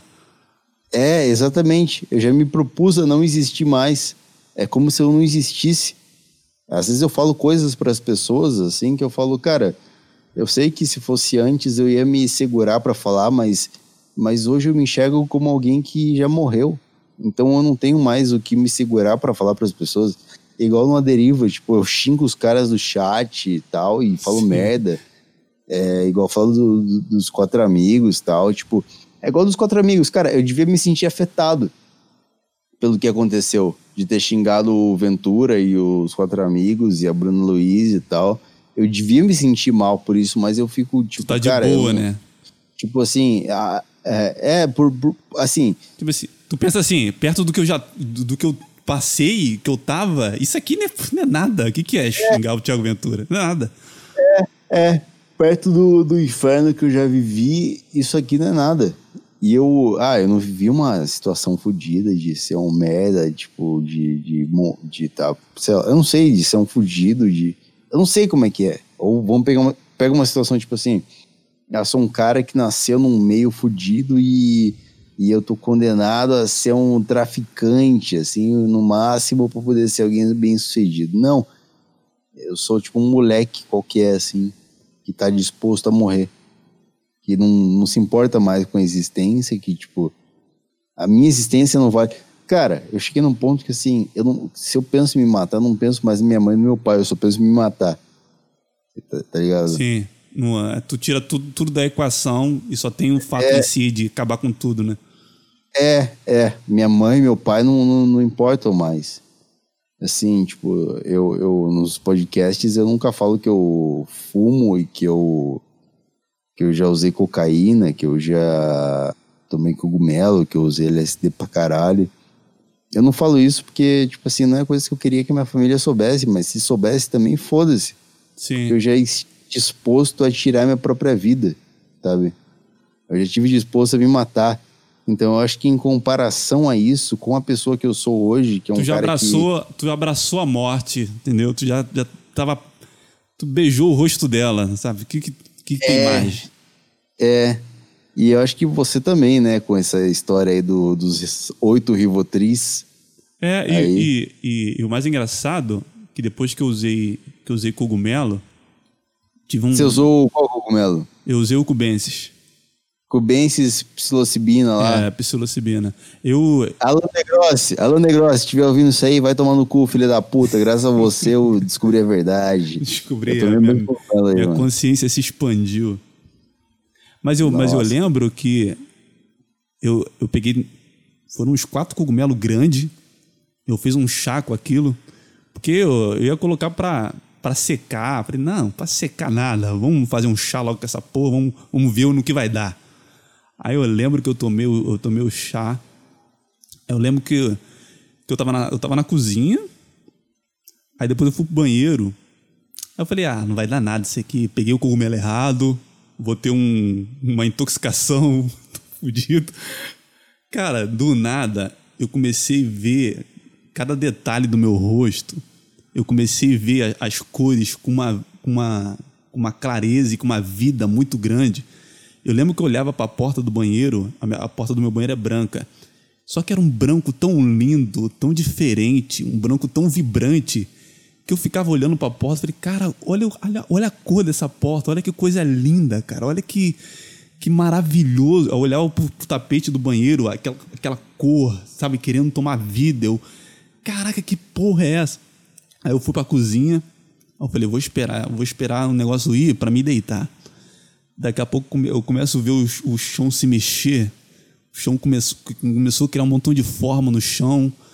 Aí aquilo que do chão passou para a parede. Aí começou a vir aquelas formas geométricas. Aí começou a tomar a mesa da cozinha, começou a tomar o teto.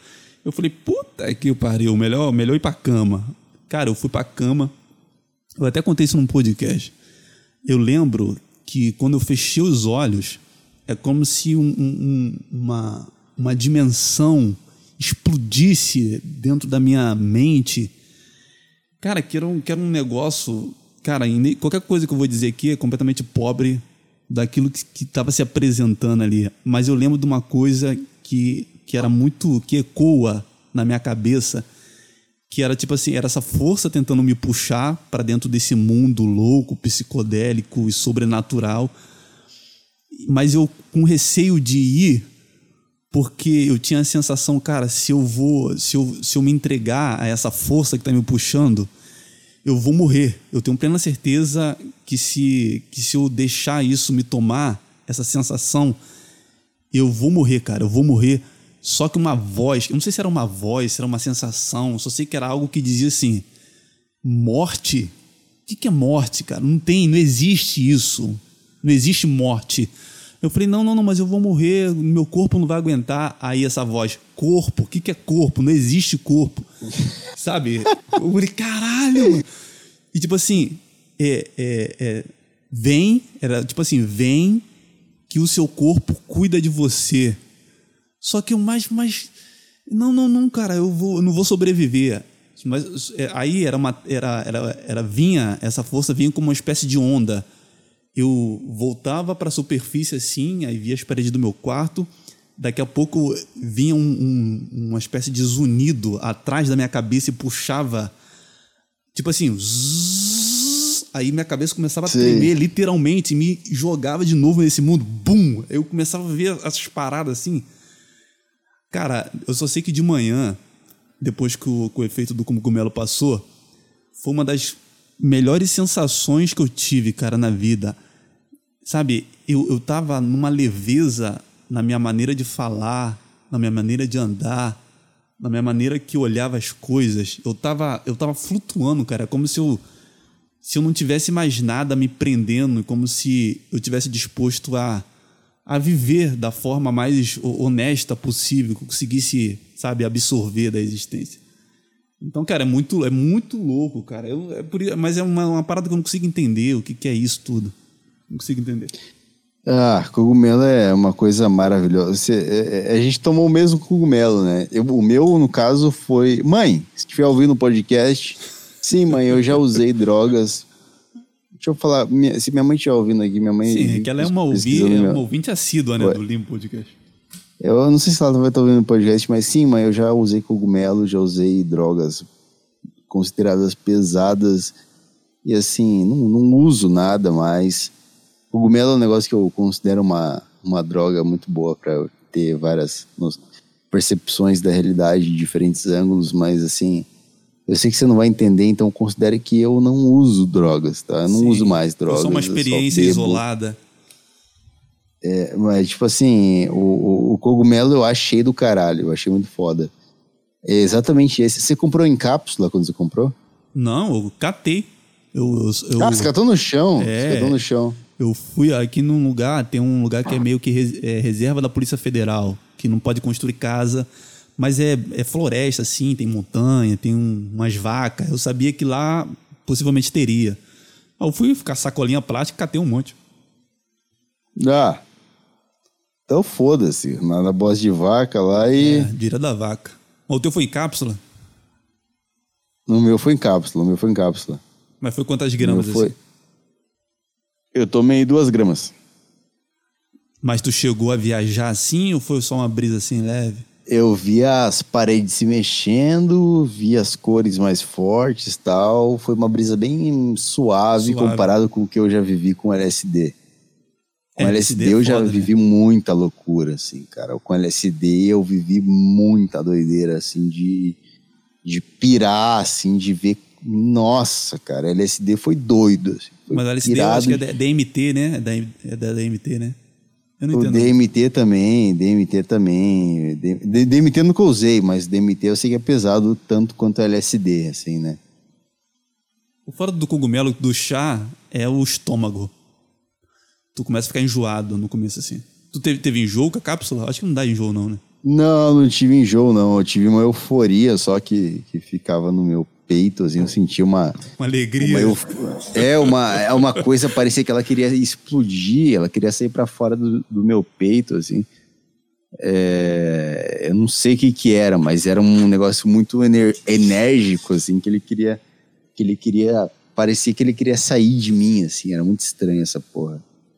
É, mas aí eu não, eu não sei se isso te, te coloca numa posição de entender a vida ou se te confunde mais do que é a vida.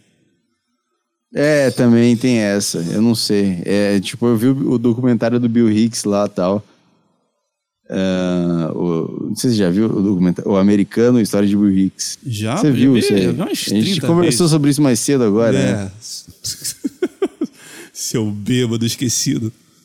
Nossa, cara, eu tô muito louco aqui, mano. Eu tô comprando cogumelos online quando a gente tá Caralho, conversando. o cara jogou no Mercado Livre. Eu joguei no Psiloshop. Galera, o Burrocracia Podcast é patrocinado por Psiloshop. Compre agora a sua magia e comece ao mundo espiritual. Utilize o cupom de desconto, Caio Delaco, Cai pra de você lá obter com a 12. 5%. Cai de lá com a 12 12% de desconto. Seria maravilhoso, né?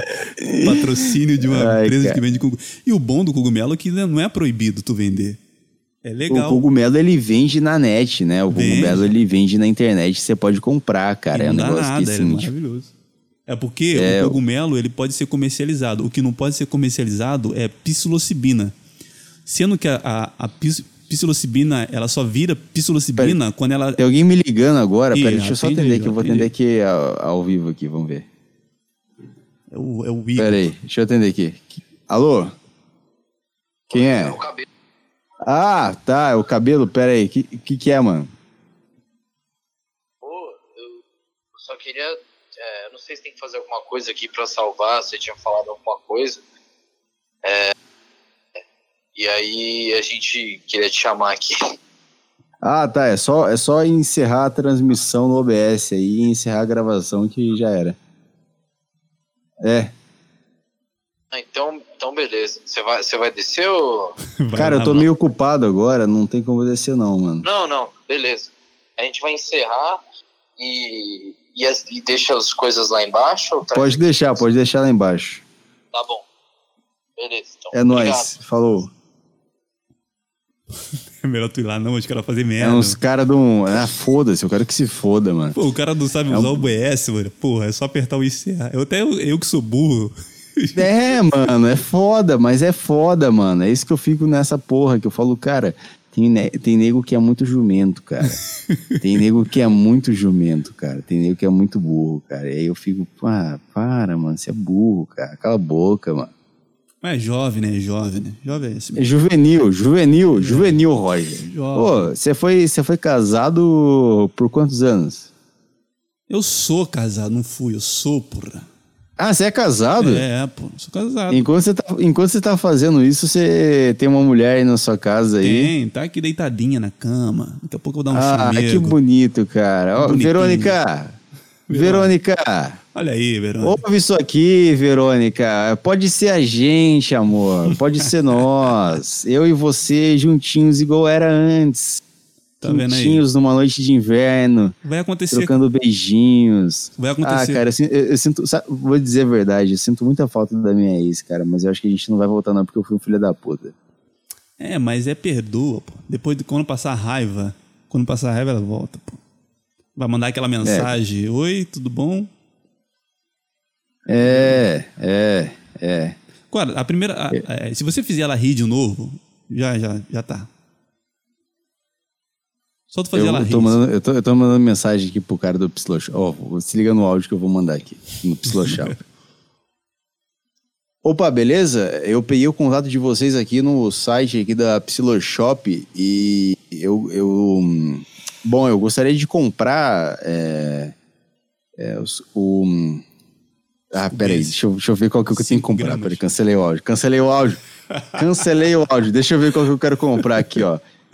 O, é esse aqui. O Mi 14 da Matina, o cara comprando o cogumelo e mandando áudio, como se fosse, fosse Pro dono, pro né? dono do negócio. o Cu- Cubensis, né? Cubensis É o que fala? Cubensis. Tu vai comprar quantas gramas? Cinco? Eu vou comprar 5 gramas. 5 gramas. Então, tu pede 5 gramas de Cubensis desidratado. Vou mandar áudio aqui, peraí. Opa, beleza? É, meu nome é Caio, eu tava vendo no site aqui de vocês aqui, eu já comprei aqui os cubenses aqui, e eu queria eu queria estar comprando aqui 5 gramas, porém eu precisava, não que eu precisasse, né, com urgência, mas eu gostaria de retirar no final de semana, não sei se tem algum lugar que eu poderia retirar, é, se tivesse, seria muito legal para mim, assim, mas se não tivesse também, tudo bem. Mas eu queria comprar 5 gramas de cubenses. Eu sei que vocês são aqui de São Paulo tal, então gostaria de saber se há essa possibilidade. Valeu, cara, obrigado. Eu sou muito educado, né, mano? Muito educado, o cara é um gentleman. Um gentleman. O cara, Ah, consegue, o cara consegue ser extremamente educado, bêbado. cara, eu vou falar que isso eu aprendi por causa de uma sova que eu levei de alguns seguranças aí. É uma habilidade maravilhosa. O que, que ele fez, segurança? Ah, várias vezes segurança me olhou feio, veio pra cima de mim, tive que sair correndo. Segurança sempre é negão e forte, né? Então eu já fico meio, ai, caralho. É, se é Mas segurança é tive um- negão, não tem como ser segurança e outra cor. E- é, segurança, tinha um segurança aqui no Flow aqui que era branco, ficava, pô, que, que, que você vai fazer, mano? Ah, Branco que que não, vai fazer? é. Vai proteger o quê, porra?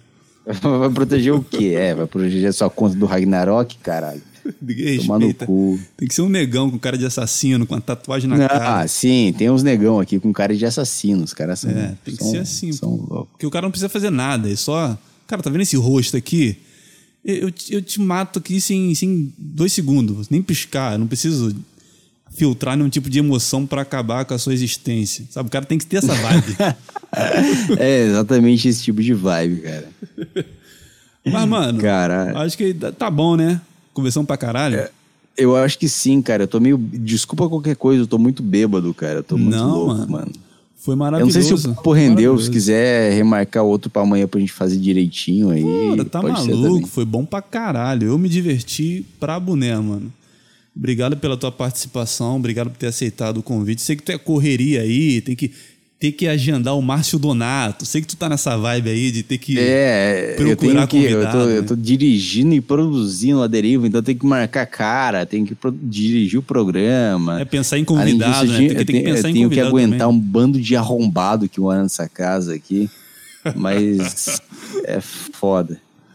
Mas valeu, mano. Sempre quando tu quiser, manda mensagem. Sim, sim, aí. vamos fazer um programa só aloprando algum dia aí. Vamos só de zoeira tal. Sem nada sério, nada, só algumas premissas idiota tal. Pô, vamos sim. isso aí. E vê se, não, vê se não abandona o Burocracia Podcast. Mesmo que tu poste uma vez em dois meses. Mas deixa lá, Aham. pô. Não mexe, não. pô. É, eu vou, eu acho que eu vou começar a gravar agora, a partir de agora. Eu vou tomar um Red Bull depois que acabar isso aqui. E aí eu acho que eu vou começar a live. Da, na Twitch TV. Então quero dar um recado aqui pro pessoal que tá ouvindo. Será que tem um- alguém ouvindo? Vai dar três horas de podcast. Será que tem alguém ouvindo ainda? Isso aí tá ao vivo né? isso aqui? Não. Será que alguém tá ouvindo agora? Que alguém vai estar ouvindo. Ah, tá, tá, tá a gente ouvindo. A gente Então, ouvindo. segue quando lá quando eu era, quando eu tava na posição do cara que só ouvia podcast, É. e aí alguém perguntava, será que tem eu ouvindo agora? Eu falava, sim, tem eu aqui, tem eu, mano, eu tô ouvindo. Então tem gente ouvindo. No 3 horas e 51 minutos, cara. Tô aqui, porra. Sempre tem um ah, ouvinte tem, louco. tem gente ouvindo. Tem gente, pode saber que tem gente ouvindo.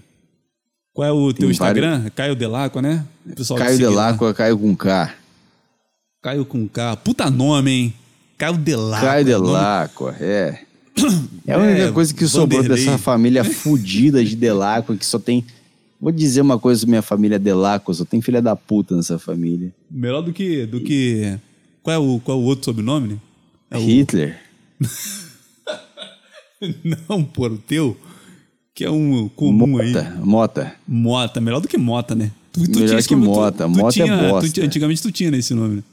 Usava ele, Caio? Mota antes, agora É, Caio Mota. Delacqua. Não, Caio Mota é horroroso. Puta nome. Caio. Mota é horroroso, parece Bruno Mota, sabe? remete a AIDS. É, Caio Delacqua é pra ser comediante, não tem? Não, o Delacqua é pra ser. Não, é pra acabar a carreira como um diretor de cinema, assim. É pra, é pra acabar a carreira bem. É, pra, pra, pra morrer cedo, né? Porque eu... É Delacqua é o nome de quem morre cedo também, é, né? É. Mas eu acho que todo comediante bom tem que morrer cedo. Se o cara tiver... Não, mas- 70 Mas eu não me anos, importo não é bom, muito, mas eu não me importo muito. Eu quero, o que eu quero mesmo é casar com a minha ex-namorada e deixar uma fortuna pra ela criar minha família aí. Infelizmente ela vai ter que dar pra outro cara, porque eu vou estar morto, mas tudo bem também, porque eu vou estar morto. Mas aí tu vai ser uma é- lenda. Mas tu tem que, tu tem que fazer. É, eu seria lenda. E outra coisa, outra coisa, ela vai dar pra outro cara, mas outro cara não vai ser que nem eu, porque eu É. vou ter morrido já, eu vou estar eternizado na história da, da cultura, da arte, da comédia. O cara só vai ser um Jorge comum, né? Tu vai ser a lenda que. Seria a lenda, ele nunca vai superar o meu, o meu anal que eu faria nela. Então eu já vou casar com uma mulher já sabendo que ela vai dar pra outro no futuro. Porque eu sei que eu que vou é morrer. horroroso, né? Que é horroroso, né? Tu saber que. Saber, tu que, não vai morrer. Cara, eu sinceramente, assim, ó, depois dessa experiência de suicídio que eu falei pra você aí, cara, é assim, eu não vou me matar, eu sei que eu não vou me matar. Mas isso é de foda, porque, tipo assim, eu sei que eu posso morrer de cirrose, eu posso morrer de overdose de pó. E pó, que é uma droga que eu já usei bastante, que é muito boa, assim. Mas o pó Então- não dá aquela trincada, não aquela paralisada de. O pó dá uma trincada, o pó, o pó ele tira a sua alma. O Então, pó, porque o pó, eu acho que tu não tem como controlar. Aí o efeito do pó. o pó é foda. O pó é ele foda. te deixa travadão, te deixa com os dentes cerrados e tal. É. O pó é uma droga bem difícil de lidar, mas assim, é a melhor de todas as drogas que eu já usei. Não tô dizendo que eu voltaria a usar, Mas jamais o- voltaria a usar o pó. efeito, Mas o, o efeito dela é bom. É muito bom. É bom, é bom. O efeito do pó é bom. O efeito do pó é muito bom. Mas o pó é caro, né? Porque o pó é, é droga de o pó gente bom, o classe pó média. bom é né? caro. O pó bom é caro. O pó bom é caro. O pó com farinha de trigo é, não dá nada, né? É, 10 conto na biqueira, mas o pó legal que você cheira e aí você fica com a mãozinha de dinossauro ali, o tecladinho que os caras falam. É igual maconha, né? Porque a maconha, aquela de. Aquela que vem preta, cheia de sujeira. É, é, o Prensadex. É. O Prensadex. Mas eu tava vendo no, YouTube que tem uma fumar, é um técnica. tem uma técnica de tu lavar o prensado. Ah, tem isso aí, tem isso aí. A galera faz muito por aqui, lavar o prensado e tal. Eu só não sei se Tem perde isso. efeito, né? É, ele dá uma limpada, não fica tão pesado, assim, não dá aquelas tossidas de. de morrer, assim. Mas o Prensadex é bom. Ainda bem que O Monark prensa- diminuiu, né? Porque ele tava nessa, nessa tosse aí de. Mas o Monark fuma só Bud, né? É, só. O Monark só do- fuma florzinha. Só, só loirinha de buceta rosa. Agora vai o Roger e o Caio. Vai Ainda vai o Roger, o Caio e o Alan fumar. Ô, o Alan tá com um carro lá. Alan, Alan, Tá motorizado? Alan tá motorizado. Alan, se estiver ouvindo isso aqui, passa por aqui por São Paulo, que a gente vai pro Rio, ele é de, ele é de Montes Claros. Olha aí, pô.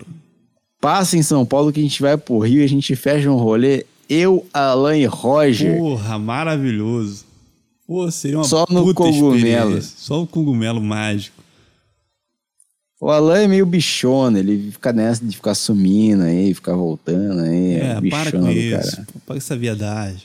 Isso é, muito, É. isso é muito anos 60, já foi, já. É, ela já deu, não é ela é cool, não é cool isso aí. Mas ele tá com a mulher dele ainda? Possivelmente sim, cara. Ele, ele não Que é eu um... pensei, quando ele sumiu do mapa, eu falei, nossa, deve ter terminado com a mulher. Porque é Ou isso que deve, leva tá- o cara. é, deve ter dado Quando- bosta com o podcast também, né? Geralmente quando o cara some podcast, é porque deu bosta, no- falou alguma merda no podcast. É. uma bronca. É. Mas ele não era um cara muito de, de falar merda que daria problema com a mulher, né? Apesar É. que a mulher, a, a mulher dele era bem gente boa também, né? Dá, mas mulher, né, cara? Mulher não entende. É. Mulher não entende. O que que você trabalha, mano?